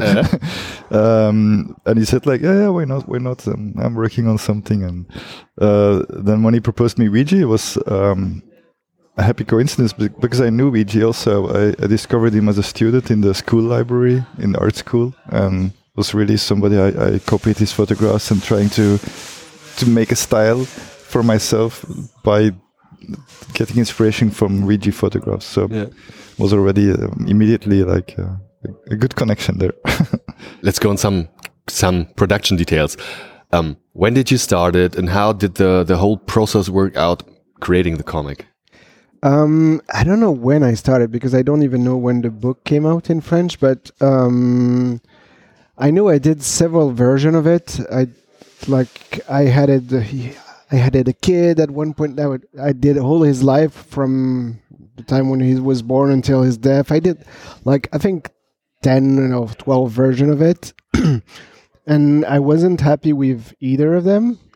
And so when we decided to work uh, with Water, I was like, okay, I have all these things. I don't know how to organize it. And it was like, oh, I really like this. I really like this. And so it helped me to focus on one period, and we started working like. That it was super comfortable for me. I could just cherry pick the Yeah. best, the best things. I like this. I like this. and now make it work. Yeah, interesting. And, and you finished it. You published it. It's, it's published in, in, in Fr- France and in Germany and every, somewhere else. Uh, in the US also. Mm-hmm. Yeah, it's published by Conundrum Press. It's a publisher from Canada. It's in, Mhm. in uh, Dutch by Standard Uitgeverij. Uh, France, Serbacan, en now Reproduct. Yeah. And can we expect any new comics from you in the future? As a duo, you mean? As a team. As a team, of course, of a team. Yeah, as a team. Uh, yeah, I think so. Um, I, we, we're all in a busy time of our life with Mm-hmm. the kids and everything, but we, yeah, we to- we already talked a little bit that we should do something. The will is there. The will is there. Great. Waters, there's another comic from you I read. Um, it's I'm not sure. It's, there's a there's a big one on the cover, but I think it's it's in Germany. It's the second release of a some of a of a, of a, of a comic uh, called Jasmina. And what's the difference between the one with uh, the with the one it's and the other super one? confusing. I'm, I'm sorry about it, but it's just like there was Jasmina, uh, die Kartoffelkrise, Uh-huh. which was the, um, uh, it's like, it's a graphic novel for kids and families. Yeah. With Jasmina as a character. Uh, and then we decided to do a series about the same character and the same cast and it's in the same world. And so that's the volume one. Yeah. Is the first in the series. And it's also, there is a difference in number of pages and stuff Yeah. because the, the series is, is a more classical comics format of 46 pages or uh, around this number. And the first book was 144 pages. Mhm. So it's it's um, it's the same world, it's the same characters, and it's never it's not the same story. So every Yeah. every book uh, is just a continuation of the the one before. And the number one is referring to the some. It's not a prequel. Number one is referring to the first book. no, number one is the first in the series, but the first book is Jasmine in the Kartoffelkrieg. Yeah, exactly. There's a um, they, they they they talk about the Kartoffelkrise in, the, in this in this issue, Yeah. and okay, I get it right. now. Sorry for the confusion. and uh, we should have we should have numbered uh, the Kartoffelkrise uh, number zero. Yeah. And I really like the um, variety of the topics you have in these two different comics. which is it's a, some kind of adult comic, it's a so-called graphic novel, and we got um, darker topics. And here it's pretty lighthearted. She's a very uh, yeah, she's she's, she's a light um, lighthouse figure in this in this uh, in this comic, and she's a pretty strong girl. Yeah, yeah, full of energy. What um, what fascinates you about uh, figures like that? Uh, how how come you wanted to do something like her? Um, so I was working uh, as a um, youth worker in, in Brussels for 10 years. So I was working with kids like Yasmina in the streets and uh, doing projects all the time. And it was uh, in 2009 actually during a project that this this idea to do a comic about uh, kids in the city and also um, like ecology and food in the Mhm. city uh, was taking shape but I was not comfortable writing my own stories. So I did a lot of projects before. I did El Messias and Ouija with Max. Um, but I still had this itch to to tell the story. Um, and so yeah, there was an opening after Ouija to do it. I, I found a publisher who was interested, who saw some sketches and who um, Yeah. and, and I and I pitched the idea and they were interested. And so I suddenly found myself with a contract and I had to make it. it was it was not not easy. I had to really transform myself. I had to write the story. I do, did the colors for the first time myself, and also yeah, it's a kids comics, but which is Somehow, also yeah. a, a bit uh, different also. But lots of layers. It's a comic for adults too. Yeah, that's the thing. I wanted to be lighthearted and a, a, a comic full of adventure, and at the same time talking about topics that can make me really angry or sad. Or I mean, it's like climate change and, and stuff. But I wanted to do it in a positive way as a sort of therapy. Yeah. um, and I think with Yasmina, this is because Yasmina is so almost naive, full of energy, and she just takes on the problems with her both hands. And yeah. And how come the f- the cooking and food stuff? It's a it's a very interesting topic. You don't see that often in comics. Why no, that- I thought it was the one uh, thing that united all these Yeah. topics that I wanted to talk about. Mhm. Like um, it, it started with a lot of observations in Brussels that I, I saw a lot of um, city gardens appear, like uh, vegetable gardens in the streets and on rooftops and on balconies. Mhm. Um, urban gardening. yeah, ur- urban gardening, but a lot of artists were doing it, or or like uh, also just my neighbor transformed this uh, front garden. It's really not. It's not a garden. It's just a stroke of grass at Mhm. the at the street. But he, he started planting uh, vegetables and, and fruit trees and stuff.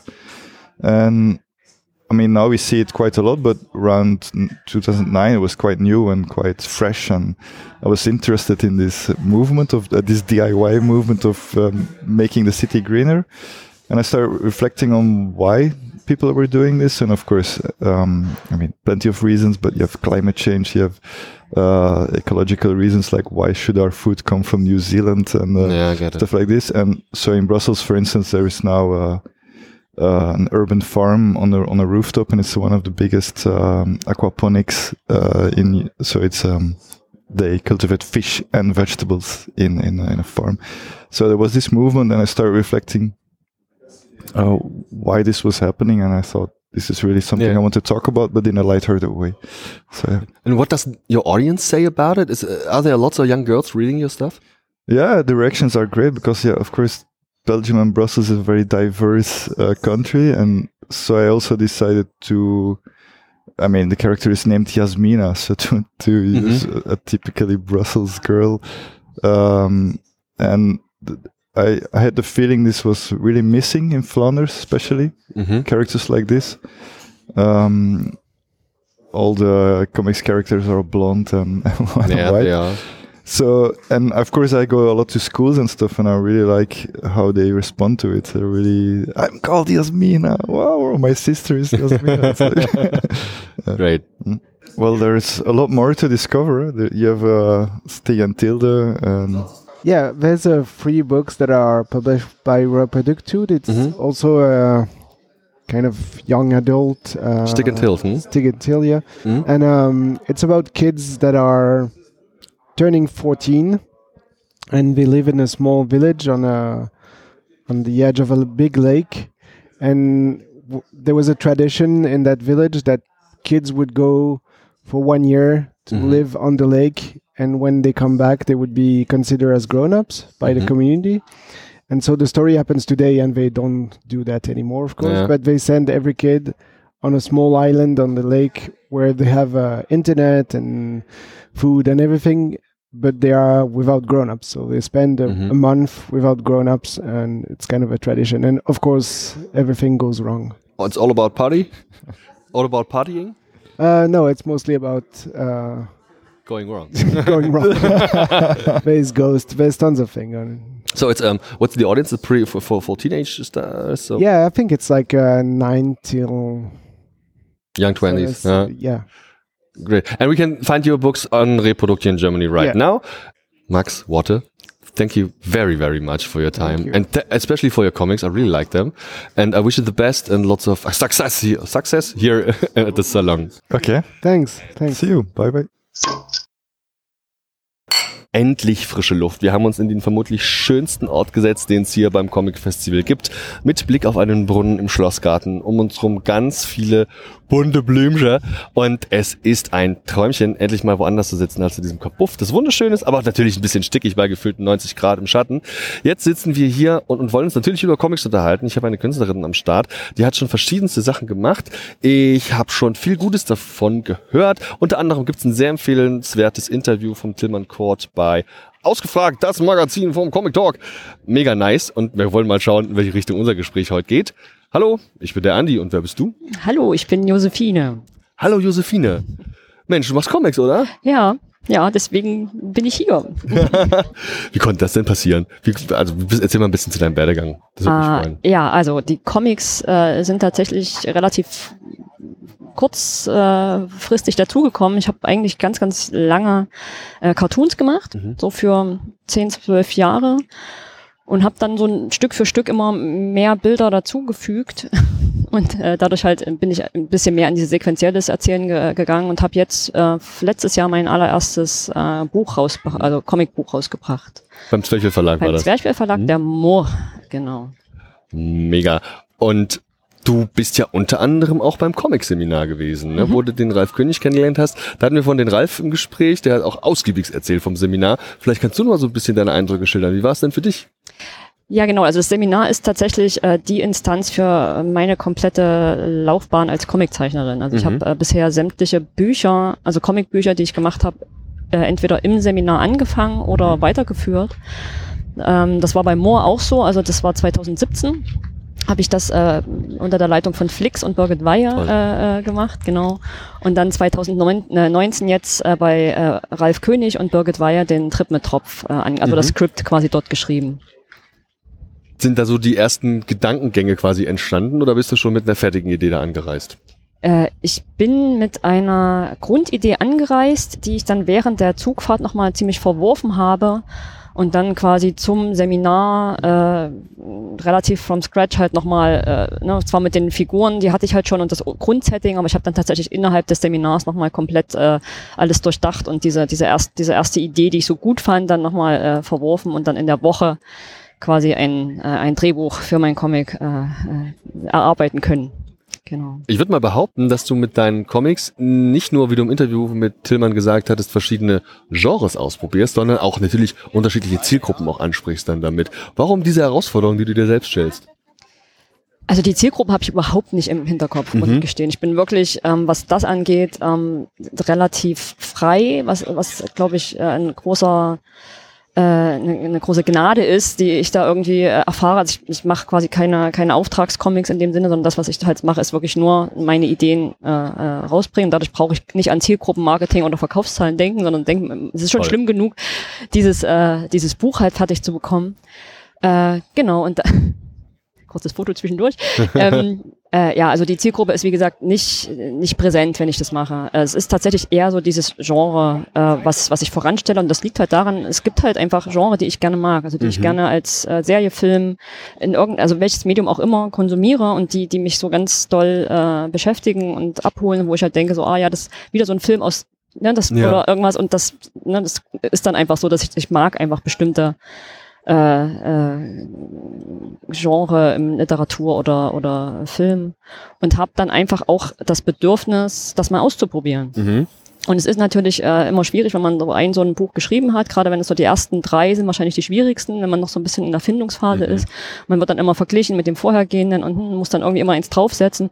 Und durch diesen Genrewechsel nehme ich da schon mal ganz viel Druck raus. Also weil es wird auf jeden Fall anders. Es wird nicht vergleichbar sein. Es wird vielleicht die, die, die, die Grundstruktur oder die Figurenkonstellation oder der, der Ton, die Atmosphäre, das kann ich mir rüber retten, aber ich habe halt immer dieses, dieses, dieses große Glück, dass ich dann sage, äh, es ist einfach ein völlig neues, ein neuer Raum, den ich betrete mit Mhm. dem Buch. Also es Mhm. ist so ein bisschen tatsächlich so, kommt auch daher. Ne? Einerseits das Ausprobieren, andererseits diesen Druck rausnehmen. So. Musst du dich da nicht oft auch so reinfuchsen in diese, sag ich mal, Erwartungen, die man jetzt beispielsweise an den Western stellen würde? Das ist ja auch mehr Aufwand, ne? Also ist, ähm, äh, du, ist es dann so ein Ding, dass du erstmal so ins, wie heißt man so schön, ins Selbststudium gehst und dich dann irgendwie einschließt und dich dann einmal mit Western auseinandersetzen musst? Oder bist du einfach so vielseitig versiert, dass du da gar keine äh, Vorbereitung in dem Sinne brauchst, um ins Genre reinzukommen? Äh, Ich glaube, bei dieser, beim, beim Western jetzt speziell ist es halt relativ einfach, weil es so ganz klar funktioniert. Du hast halt schon mal das Setting gesetzt, in dem du es einfach nur in so einer Landschaft spielen Ja. lässt und in dem die Leute halt Hut auf haben oder, na, also man kann sich das schon ein bisschen einfach machen, weil das der, der Western, den ich gemacht habe, ist ja auch kein klassischer Western, außer dass er halt mit diesen Archetypen arbeitet Ja. und danach entferne ich mich ja ganz absichtlich von diesem Genre. Das ist halt das nächste. Ich möchte halt eigentlich keine Genre-Comics in dem Sinne machen, dass ich die dann auch nur Stereotype und schon erzählte Geschichten mache, sondern dass ich halt trotzdem dann mich dort reinbringe mit diesem Dreh am Ende, der halt irgendwie dann doch wieder meine Geschichte äh, ist und äh, das Genre quasi nur, wie gesagt, dieser Raum ist, der halt ein bisschen anders dekoriert ist und halt mit so ein paar ähm, äh, mit so ein paar Sachen arbeitet, die, ähm, die dann die Leser auch wieder erkennen. Ähm, Genau, und das ähm, war dann halt bei Trip genauso. Ne? Das ist ein Road-Movie eigentlich Ja. in der Anlehnung. Dann habe ich halt genau geguckt, was sind denn diese typischen Elemente von einem Road-Movie? Was muss auf jeden Fall rein? Was gibt es so für typische Schwierigkeiten, Locations? Und das, damit kann man dann spielen und kann das dann halt benutzen, um da was anderes draus zu machen. Mhm.